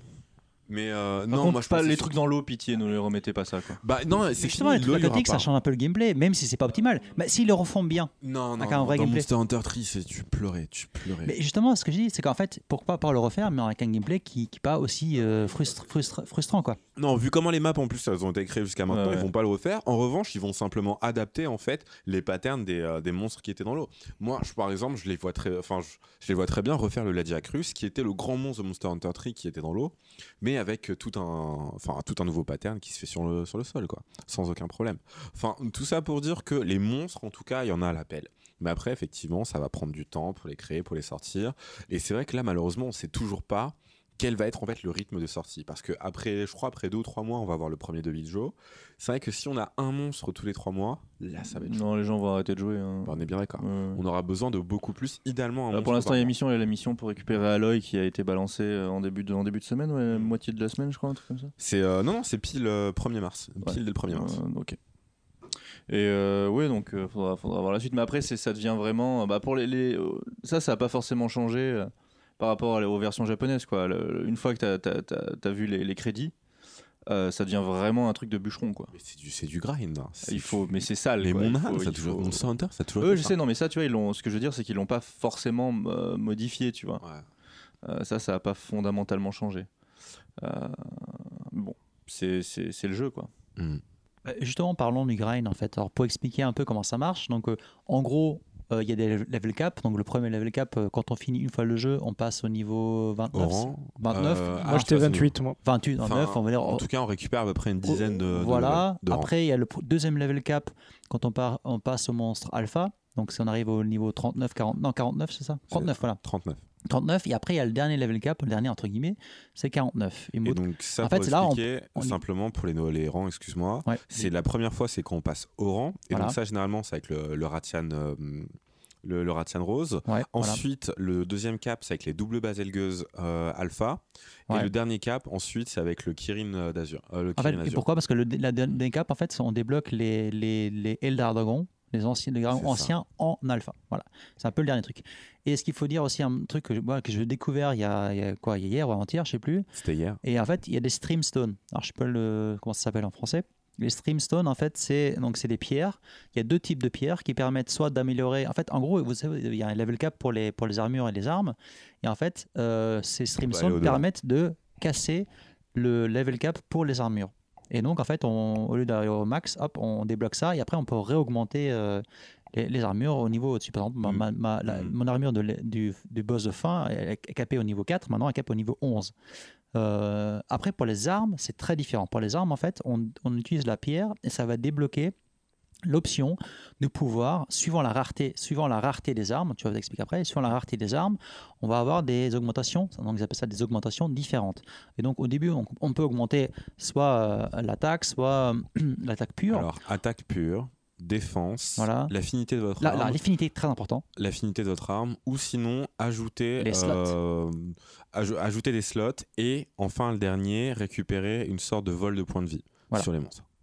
C'est une compétence qui permet de voler les points de vie. Et c'est vrai qu'au rang, euh, plus qu'au rang, hein, quand tu arrives au niveau euh, les Dragon en au rang, enfin en, en- en alpha, euh, c'est vrai que ça devient plus ou moins indispensable. hein, parce que quand tu as vraiment, et même, même avec une bonne défense au- au-dessus de 300, tu te fais one shot par un, par un, un- un dragon qui te balance une gerbe dans la gueule, c'est très frustrant. Voilà. Quand vous Euh. parlez de euh, vol euh, de vie, c'est-à-dire c'est ça leech, toi ça te soigne C'est ça. D'accord. Ah, en effet, c'est super intéressant. drain, c'est du drain quoi. Ouais. C'est du drain. Mais effectivement, alors, simplement, c'est vrai que avant de pouvoir arriver à ce niveau-là du, euh, du jeu, et donc de récupérer ces nouvelles compétences, de pouvoir dépasser le cap, euh, la limite qui nous a imposé, il y a quand même, il faut être honnête, une petite période un petit peu de, de flottement. Il Ouais. y a un petit Qui moment est très longue, c'est- qui est malheureusement très long. Il y, a un- il y a un gros moment où il faut uniquement grinder les rangs. c'est ça. Et ça, c'est vrai.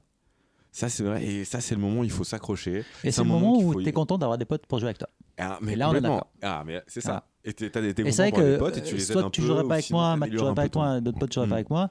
C'est vrai que ça me, ça me ferait un peu chier quand même. Mais euh, il faut attendre. Alors, question euh, est-ce que Mhm. pour vous, qui Ouais. êtes super haut niveau quand même, ça vaut le coup d'aider des joueurs à des petits rangs? Est-ce que vous gagnez autant de rangs ou Ah. Est-ce que c'est gagnant-gagnant ou est-ce que mine de rien vous y perdez quand même au final? c'est du mécénat.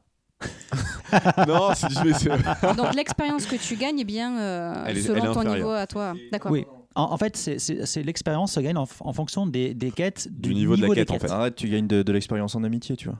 oui, mais d'amitié. C'est ce que je dis. Et si tu parles, si tu parles juste d'XP, euh, en pur XP, tu perds, tu perds du temps.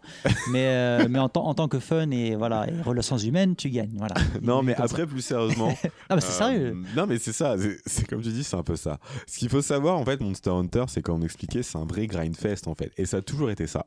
Là, c'est simplement, c'est que tout l'enrobage a été modifié et, et je suis très heureux qu'il ait été modifié comme ça parce qu'avant, c'était horrible. C'était extrêmement dur. Il y avait des trucs qui étaient extrêmement chiants, qui avaient aucune raison d'être. C'était comme ça, on aimait quand même, mais voilà. Et là, c'est beaucoup mieux. C'est beaucoup plus simple à vivre. En revanche, Monster Hunter, ça a toujours été ça. Il n'y a pas vraiment de endgame en soi. Le endgame, c'est le moment où vous dites j'ai plus envie de jouer au jeu. Parce que sinon, c'est toujours battre les mêmes monstres dans les mêmes environnements. Mais en revanche, c'est. Pas dans les mêmes environnements. Parce que Ah, justement, cinq différents. oui, mais les- oui, t'as d'accord. Mais ce qui est intéressant, ce que je trouve assez intéressant, c'est par exemple au début, tu rencontres ton Eldragon pour la première fois, il, Mhm. il, il est chez, dans, je sais pas, dans sa lave, machin et tout. Mhm. Ah, tu vas le débloquer en quête optionnelle et là, il va apparaître dans, dans le désert. Et ça change quand même le gameplay, tu vois. Bon, c'est pas extraordinaire, Oui, voilà. mais quand Non, même, c'est vrai. il y a des petites, euh, petites nuances comme ça. C'est vrai, c'est vrai. C'est euh, non, complètement d'accord avec toi. Mais pour moi, en fait, le endgame entre guillemets, c'est plus le moment où vous allez être satisfait de vos, euh, de vos propres compétences et de vos propres performances surtout. Euh, parce que je pense qu'arrivé à un certain niveau, en fait, Monster- bah, tous les monstres, on peut tous les battre, en fait. C'est faut être honnête. En revanche, la grande différence, c'est plutôt la manière dont, euh, dont on va les battre et surtout le temps qui va être nécessaire Les pour pouvoir les battre. C'est euh, après pas nécessairement du speedrun, mais pas simplement pour te Bah, dire, bah, par exemple, Pas speedrun du jeu lui-même, mais, mais voilà, plus en soi, c'est ça. C'est par exemple là, il y a la fameuse quête, il y a une quête par- qui, a été qui a été débloquée pour tout le monde pour récupérer le, le, le costume d'Aloy de Horizon Zero Dawn. Bah moi, je sais que maintenant, je me, j'essaie de me dire en combien de temps je peux la faire solo? Là, j'avais commencé avec l'épée bouclier, il m'avait fallu 14 minutes. Là, je l'ai refaite avec mon euh, vrai set de gun lance, je l'ai faite en 7 minutes. Je me dis comment je peux faire pour essayer de descendre en 5 minutes. Et en fait, c'est ça. Monster Hunter, c'est simplement, c'est c'est toujours, ça a toujours été ça. Ça a toujours été le chasseur contre le, euh, monstre, c'est le joueur contre le jeu. C'est à quel moment en fait vous allez être satisfait. Et ensuite, c'est terminé. C'est ça. Une fois que vous êtes satisfait, vous vous dites, ben c'est bon, j'ai plus rien à porter au truc, j'ai plus rien à apprendre, ben ça s'arrête là. Mais c'est pour ça que c'est important. Ah, excuse-moi, juste, je, je termine vite fait. C'est pour ça que c'est important également, moi je trouve, de jouer avec des amis. Effectivement, on récupère moins d'expérience, mais on récupère toujours des petits équipements supplémentaires pour pouvoir ensuite, pourquoi pas, commencer par exemple un nouveau set, pour pouvoir commencer un, euh, pour pouvoir tester de nouvelles manières de jouer. Et puis justement, ça permet aussi, enfin, c'est aussi des manières complètement différentes après d'expérimenter une chasse seule et à plusieurs. Donc c'est plutôt sur ce côté-là. Mais en fait, le jeu se termine réellement juste à partir du moment où vous allez être satisfait avec vous-même. Mais C'est ap- ça. après, tu as quand même, euh, je sais plus combien il y a d'armes. Je crois qu'il y en a 10, 12. T'as- alors, tu as exactement, euh, je crois, 13 ou 14 armes Ouais, différentes. bah voilà, donc chaque arme étant un gameplay différent. Si tu Mm. veux les pousser au max, t'en as pour un moment quand même. hein. plus l'augmentation. Ouais, c'est ça. Si tu veux les pousser, si tu veux Plus les pousser max, augmentations, effectivement. Donc, Mm. euh, ouais, le jeu, tu peux en avoir pour 500, 600, voire plus. euh, Ah bah, Mais c'est comme si, c'est à partir du moment où tu es satisfait. C'est si tu si as cette envie de dire, ok, je vais me faire toutes les armes du jeu, toutes les armes du jeu, c'est ta manière de jouer Monster Hunter, bah vas-y, il y a aucun problème, le jeu est fait pour ça, tu as tout ça. Tu peux justement, ce qui est super, c'est qu'on peut jouer en ligne avec n'importe quelle personne, les serveurs sont globaux. Et ce qu'on disait, ce que c'est cool là dans la communauté KY, là on est tous ensemble, on est en train de jouer au Japon, mais on a aussi des amis qui sont en Corée, des C'est amis qui sont en France, C'est ça. on a tous des versions différentes du jeu, japonaises, américaines, européennes. C'est pas grave. Mm. On se retrouve tous et on joue. Et ça, il y aura toujours des personnes avec qui pouvoir jouer. Et c'est ça qui est super en fait avec cette version de Monster Hunter. C'est pas mal, j'avoue. Bah, du coup, on pourra parler euh, de deux autres trucs. euh, Mhm. Donc, peut-être les menus et peut-être aussi les menus radiants. Euh. Parce que c'est beaucoup revenu dans, dans les commentaires aussi, les menus radiants. Alors déjà, est-ce que vous les utilisez? Comment vous les utilisez? Comment est-ce que vous les utilisez? Et il y a aussi donc, les, ce qu'on appelle en anglais les loadouts, donc en fait les presets d'armure. Euh, bah, qui, veut, qui veut se lancer euh Bah, attends, je me lance vite fait. Euh, Moi, le Radiant, euh, je vois que c'est. Alors, déjà expliquer ce que c'est parce que peut-être que. Bah alors, euh, pour choisir les, les, les objets, il y a deux façons. Soit on appuie euh, L1 et avec euh, Sur carré PS4. ou rond, oui, sur, sur PS4. Avec carré ou rond, euh, on fait dé- défiler les, les objets. Mais après, après le, le pad, euh, que Directionnel le Tu fait aussi directement. sans appuyer sur euh, voilà, L1, ouais. mais c'est pas toujours pratique parce que t'as le Bon. ailleurs quoi. Donc, euh, Voilà. Et Ouais. le radian, en fait, c'est euh, en appuyant sur, euh, bah, pareil, R1 et en bougeant euh, R3, je crois. L1. Bah, en appuyant sur L1 et en fait et en bougeant et en déplaçant ensuite le stick L3. R3. Non L3. L3 Ouais L3. bah, c'est ça- pas le stick L3, c'est L. Parce que L- L3 c'est quand t'appuies. Ah oui mince. c'est- Ouais, ouais, Enfin, ouais. en- sûr- en déplaçant le du- stick à Du coup, tu peux plus bouger alors. Bah oui tu dé- mais non tu te déplaces avec... tu te déplaces toujours avec quand tu Oui, non, quand c'est tu avec joues, R. tu du déplaces coup. avec le, avec le stick R. L. Non, Non, R. droite, gauche. Ouais. Tu bouges la caméra avec le R et tu bouges le perso avec le L. Ah oui mince Oui, donc effectivement. c'est R. hein. donc c'est avec R. hein. Non non, t'as- non, non excusez-moi excusez-moi. Oh là là. Donc c'est avec, Ah avec, là là, avec je R, tu sais- euh, donc du coup tu as une roue qui apparaît et là tu peux euh, sélectionner plus facilement l'objet. Alors je vois à quel point ça peut être Tu peux le customiser. Et tu peux le customiser, ouais. Et tu peux en Mhm. avoir deux euh, en fonction de si tu vas en haut ou en bas, tu peux avoir deux roues différentes. Enfin voilà. Euh, c'est comme ça aussi où tu as les shortcuts de communication euh, pour dire bonjour, merci, Avec les, euh, en les fait, avec les croix directionnelles, c'est ça. Et c'est à partir du moment Ouais. où tu appuies sur L1, et en fait, avec les croix directionnelles, tu peux changer après de, de, de, de, Voilà. euh, di- sélection radiante. Voilà, il y en a- quoi. il y en a 4. T'en as 4. Ce qui fait que, et je crois que tu peux avoir jusqu'à 10 objets slash crafting slash interaction dans chaque menu radiant. Voilà. C'est ça. Ce qui fait qu'en tout, tu peux avoir jusqu'à 40 commandes en fait en, en raccourci. Et justement, moi Donc c'est très utile, Et alors C'est comme ça que je joue à Mais- Mais- 14. mais je n'arrive pas à l'utiliser. J'arrive Alors pas. moi j'étais comme toi, j'étais comme toi. Surtout que dans la Vieux Monde Center, tu n'avais que le truc, euh, tu n'avais pas les radiants. Et en fait, j'ai découvert que tu pouvais crafter, tu pouvais foutre, Oh ouais, ça c'est tu pouvais crafter à la volée avec ça.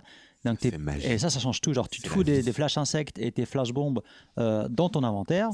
Tu mets le, le craft sur ton stick, tu fais tac tac tac et t'as crafté trois flash bombes. Chris, il sait que j'embête Ça toujours avec les Alors flashs qu'avant, insectes, c'est- mais ouais. Ah, ah, oui, non mais, non, mais c'est ça, c'est qu'au bout d'un moment, tu, tu pètes un plomb quoi. En plus, c'est- tu t'as 5 avec tes potes, tu fais ouais, comment ça, t'as pas de flash comment ça, t'as pas de. Comment ça, comment ça, mais putain. Ça, c'est moi, Et je là- et là- là- non, mais voilà, mais- ce tu- mec-là. Faut le dire, c'est surtout Rudy. hein. Rudy, pour ça, c'est genre, mais quoi, t'as pas de. Non, mais Et du coup, si tu veux, pour moi, quand tu joues à Monster Hunter, c'est pas uniquement tes armes. C'est juste. Bon, en fait, moi, ce que j'adore dans Monster Hunter, c'est vraiment le côté chasse et préparation. Et donc, si tu veux, je, mets- je vais mettre quasiment autant de temps à préparer une chasse qu'à chasser. Et donc, je vais mettre autant de temps à préparer tous mes items et compagnie. Et donc, moi, j'arrive avec 13 flashbombes. Et c'est vrai que j'ai encore du mal à me dire, bah non, les gens, ils vont pas forcément avoir ce réflexe aussi. non, mais donc, le problème, c'est claque 3, je suis là, mais pourquoi t'en as pas 10 en plus tu sais Non mais déjà à la base, moi je, je- je les avais, enfin Ouais. j'avais mes trois, mes trois parce Ouais, qu'en fait t'es limité à vrai. trois, Je sais, tu m'as dit. et j'avais trois, euh, j'avais, je me suis trompé entre le flash insect et les et les et les, Les Thunderbugs et les, les flashbugs, thunderbugs, en fait. les, les, les bugs, enfin les, les, les insectes, euh, Les insectes foudre, on va dire. foudre, je sais pas quoi, ils ont la même couleur. Ils ont la même couleur. Et du Sauf coup, j'en ai, j'en ai, j'en ai, j'en ai crafté énormément. Je les mets dans l'inventaire. J'ai dit putain, mais comment ça c'est grisé Je peux pas cracher. Je Mais peux, tu peux faire En plus, faut que dans- pièges de foudre faut que tu ailles dans options, faut que tu appuies sur options, tu dans, dans, genre tu en train de battre un monstre. Tu es dans options, truc, tu descends et tout pour aller crafter ton truc à la volée, c'est enfin, déjà tu te fais taper en même temps, enfin c'est vraiment pas pratique quoi. Parce que plus que ça, effectivement, ce qu'il faut dire, c'est qu'il faut aller appuyer sur Start. Ensuite, il faut ensuite changer, aller dans le menu de crafting, ensuite appuyer encore une fois sur R1, puis sur R2, puis tomber sur la bonne page pour trouver l'objet, ensuite appuyer sur croix, sélectionner le nombre d'objets qu'on veut crafter, et enfin crafter. Alors que là tu fais Vous avez le temps de mourir là trois tu fois. fais R1, tac tac tac trois fois à droite et c'est fini. Enfin moi je l'avais mis à droite mais c'est Oh, ça change la vie mais alors. Et j'insiste sur ce point-là parce que je vous conseille vraiment d'utiliser le menu radiant, mais je sais que le premier type de sélection de menu radiant est, très, est très mal foutu. Donc c'est avec le, bien le stick R3, c'est ça? R, R tout court. R tout court, euh, donc ouais. avec le stick analogique R qu'on utilise le, le menu. Droite, de droite. Et donc le, le type 1 de menu radiant, généralement, c'est vous appuyez sur L1 et ensuite il faut déplacer dans une direction et quand vous relâchez, ça utilise l'objet. Alors le truc revanche, que Si vous pouvez changer dans les options, mettre le type 2 de sélection radiant et là, vous appuyez sur donc R- L1 comme d'habitude, le stick R pour sélectionner, mais c'est il faut appuyer ensuite sur R3 pour valider. ah, Ah, ça, c'est pas là, mal, ça. ça change tout. Ah Parce ouais, que ouais. ah, je sais que le nombre de fois où j'avais tenté avec le premier, avec le non, premier type horrible. de sélection radiante, c'est horrible. Tu veux utiliser un objet, tu peux pas, ou tu te trompes. Enfin, En fait, ce qui se passe, je n'ai pas compris, mais je crois Tandis qu'il y, a- y un cooldown. Je- Tu sais, je, je fais tac une fois vers le haut, vers droite, et en fait, ça, faut le compte pas. 2. Si Et du coup, je le fais deux 2, fois. Il faut appuyer sur R3 pour valider. Ou sinon, faut le faire, faut, le faire et reste un petit une ou deux secondes et la relâcher quoi. Enfin, c'est pas pratique. C'est ça. Ce soir, les gars, quand on va jouer, Bah, mettez toi, je, 2. connaissais pas le type 2 où tu Ben, appuies il sur faut aller dans R3. option, tu mets type costume. Ah, à- ça c'est pro tip, voilà, mec. C'est ça. Bon, sans, sans même, euh, je sais pas si je l'ai déjà dit, mais sans même, euh, sans même euh, aller jusque dans les, dans toutes les, les, les- les raffinements du, du Ah. radiant, euh, pour aiguiser son arme, c'est juste le, le truc qui va le plus vite en fait. C'est Mm. euh, vraiment le, le truc qui va aller le plus vite. C'est- Je, même, même sans l'utiliser pour tout ce dont vous avez parlé, faut l'utiliser pour aiguiser son arme. Mais, non, mais Genre tu fais direct L1 bim le haut, en fait ton arme va être rengainée et ressortie immédiatement pour le Mais- pour l'aiguiser. Mais c'est ça. Sans que tu aies à sélectionner ta pierre de, de, de- Ça te fait gagner un temps hallucinant. On est bien d'accord. Et même le jeu, en plus, dans le, dans le menu Radiant, de manière automatique, le met en- directement sur en haut. C'est sur la, pro- le, ça, c'est euh, c'est la première, truc, la en première fait. option dans le menu C'est Radiant. le truc, aiguiser l'arme avec ça, tu le fais bim, hop, ça se fait immédiatement quoi. Mm. Parce que normalement, il faut, faut dire comment ça marche. Normalement, ce que tu fais, c'est tu ranges ton arme, tu sélectionnes ta pierre. Donc, C'est ça. hop, Tu restes appuyé sur L1, ensuite Ouais. tu appuies sur carré ou rond, jusqu'à tomber sur ta pierre. Et donc, si t'es un, si un chasseur comme moi avec plein d'objets, tu mets facilement 10 minutes avant de tomber sur le bon. Si tu l'as raté, tu fais bon, bah c'est reparti pour un autre tour encore. Tu Donc ça, ça, c'est vraiment Après, t'as le l'animation truc. Je pense c'est obligatoire. Si vous voulez vraiment vous simplifier la vie, quoi. C'est le truc obligatoire. Mais après, c'est vrai, en revanche, c'est l'un des problèmes du jeu, c'est que c'est jamais expliqué. Et ça, c'est, ça, il faut être honnête. Mm. Et on parlait par exemple, enfin, les, les, personnes, donc les personnes sur Twitter euh, parlaient euh, du HUD qui était euh, pas forcément euh, facilement compréhensible. T'as énormément de petites choses, de petites features qui te facilitent la vie, qui ne sont jamais expliquées. Par exemple, on parlait d'une autre chose, tu sais, les talismans qui te permettent d'augmenter de 3% ton attaque. Mm. On te dit jamais que tu peux aller les acheter. Non, jamais. Et ouais. En fait, ouais, carrément. En fait, c'est ça. Là, on parle, de- enfin, c'est même pas les talismans là. En fait, c'est des, des objets des- que tu achètes hein, en, tu- en objet Mm. que tu, que tu mets dans, Dans ton ta inventaire. sacoche. Et il Et faut tu jamais les ça. retirer. Mais tu sais pas, en plus, c'est même pas expliqué comment. jamais. Ah, bah, ça, c'est un truc des anciens Hunter, c'est pour ça. Ah, bah ça, ça. Voilà. Mais euh, jamais te l'explique. En plus, tu, quand tu bats, tu bats des basilgueuses, tu récupères leurs leurs talons. Et tu En peux anglais, les- attention. Oui, talons, c'est quoi en français? Enfin, Je sais. Ouais, c'est un- Ça, voilà. Euh, et euh, et euh, tu, les- tu peux les augmenter, en fait. Et ça, en craftant, en fait. Nul, mais, c'est jamais expliqué. Il y a énormément de, de features, plein de petits trucs, de petites options qui sont pas du tout expliquées, mais qui font réellement la tu vois, différence. cette en fait. complexité, elle apparaît sur le top 30 de Famitsu. Et ben la photo de Monster Hunter, c'est genre un menu, quoi. genre le Monster Hunter, c'est un putain de menu. Ouais, mais, ouais, mais tu, tu rigoles et c'est c'est pour ça que j'aime ce jeu. En fait, c'est- mais tu Tu- déconnes. toi, mais toi, je ça. vais t'offrir Excel pour Noël. Ah, ça me coûtera peut-être un peu cher, la licence Excel, c'est pas donné. Je pensais Open Office, ça marche très bien. Tu lui offres Open Office. euh, tu lui envoies un, un lien de téléchargement, c'est Ouais, très beau. c'est ça. Ah, c'est gentil. Euh, alors, justement, on parle des radiants, et du Ouais. coup, on, pourra- on peut parler de loadout, donc les presets. Ouais. Et c'est très important Super de faire ça parce qu'en fait, donc les presets, on peut les faire pour les- la- ta poche d'item, ta sacoche, mais tu peux aussi le faire pour tes armures. Donc tu dis voilà, je veux grinder tel monstre, donc je fais mon preset euh, avec telle armure, Mhm. et, et en fait, que tu fasses ça pour les items et les armures, en fait, ça enregistre tout. Et j'avais jamais capté. Alors, donc en fait, non. si, si, si. Non, non, Parce qu'en fait, attention, euh, attention, alors, c'est important. Je t'explique mon cas, tu vas me dire Vas-y, si, je vais dire- si, euh, Ok, y j'écoute. a un, Écoutons. un- un côté un peu bizarre ou pas. vas-y, vas-y. En tout cas, donc je- je- j'enregistre mon, mon armure et ça enregistre en même temps ma sacoche, ça en- et, enfin, pas sa sacoche, mais ça enregistre en, même- en même temps Voilà, mon menu, ça voilà, Bah, ça je- enregistre mon armure et mon et euh, mon radiant. Et du coup, j'avais tout tout au début, je connaissais pas, enfin, j'avais pas encore utilisé vraiment le système de radiant. Du coup, je, je reswitchais sur ma première armure que j'avais utilisée pour un monstre spécifique et là, ça m'a foutu en l'air tout mon loadout. D'accord. Tout- enfin, Permets-moi tout de toute suite. ma, En fait, toute ma non. radiant. Oui, tu, tu as raison, mais presque, mais pas, pas complètement. Dans le sens où il y a deux, donc il y a effectivement deux types de loadout qu'on peut, euh, qu'on peut enregistrer les inventaires et l'équipement. D'accord? Donc pour ce faire, donc si vous vous posez la question, il faut se rendre n'importe quel moment, dans n'importe quel endroit où il y a des coffres. Vous pouvez rentrer et dans manage, euh, mana- manage euh, my items, un truc comme ça. Le système, ouais. Pour les euh, management items, pour les euh, pour l'inventaire, vous appuyez sur start et là vous pouvez créer vos loadouts. option hein, maintenant. Ouais, c'est vrai. c'est Star Cell à l'époque. hein. Effectivement. C'est ouais. sur NES. Putain, pourtant, j'ai j'ai 26 ans et c'est- un truc de vieux, Ouais. merde. Bref. Voilà. Et donc, T'es un jeune vieux en fait. je suis un jeune vieux, quoi. Ah, merde. Mais donc, comme, euh, comme on expliquait, on appuie donc sur Options et c'est là on peut manager ses loadouts. Et en fait, le loadout que vous allez pouvoir, en appuyant sur triangle, vous allez enregistrer tous les objets que vous avez au moment où vous appuyez sur triangle. Ça. Plus le menu radiant. Voilà. Mais c'est dans, le- dans les items. Ah, c'est pas lié aux armures. C'est pas lié aux armures. Ah. Le menu, ensuite, quand vous allez dans, dans votre équipement, que vous appuyez sur Options, et qu'ensuite vous voulez enregistrer votre, euh, vos équipements, là, vous allez enregistrer deux choses. L'équipement que vous portez et les décorations que vous avez mises sur vos armes. Oui, ce qui paraît logique, mais bon. Oui, Oui. et non. Non, parce qu'à chaque fois que tu changes, le, euh, le jeu te dit attention, on va retirer la décoration de telle armure. Donc tu as l'impression qu'il va falloir que tu changes de décoration à chaque En fait, fois. non. Mais en fait, non. Ouais. Donc en fait, c'est ça. Tu vois, ça c'est pas expliqué aussi. Ouais. Mais en fait, ce qu'il faut, ce qu'il faut faire, c'est-à-dire que Bah, vous, tu que vous prenez, mais non, mais vous prenez votre armure. Bon, J'ai testé, c'est comme, Ouais. ça qu'on a compris. Bah. Mais donc maintenant, pour vous, vous aurez pas besoin de tester, on l'a fait pour vous. c'est on s'est KY, quoi, c'est ça. On, on s'est on s'est sacrifié. Exactement. Des heures, des heures de jeu. Ah, c'est beau. hein. Beaucoup trop d'heures peut-être. Mais donc, quand vous allez euh, faire votre équipement, préparez votre équipement, mettez les décorations et ensuite enregistrez ça dans votre loadout. De cette manière-là, peu importe le nombre de fois que vous allez pouvoir changer les décorations, dès que vous allez récupérer votre euh, votre Ah, les décorations en français, c'est les joyaux.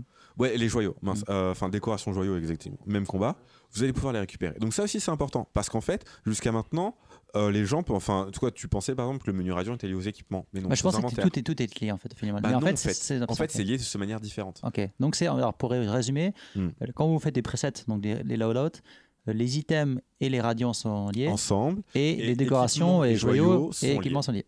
Exactement. Mais donc, vous pouvez très bien changer de menu sans jamais changer d'équipement. Et inversement, vous pouvez très bien changer euh, d'équipement sans jamais de menu. C'est- Tu vois, c'est pas si simple, même à expliquer. Non. Non, mais même à expliquer, on a l'impression que c'est un truc de fou. enfin. Ouais.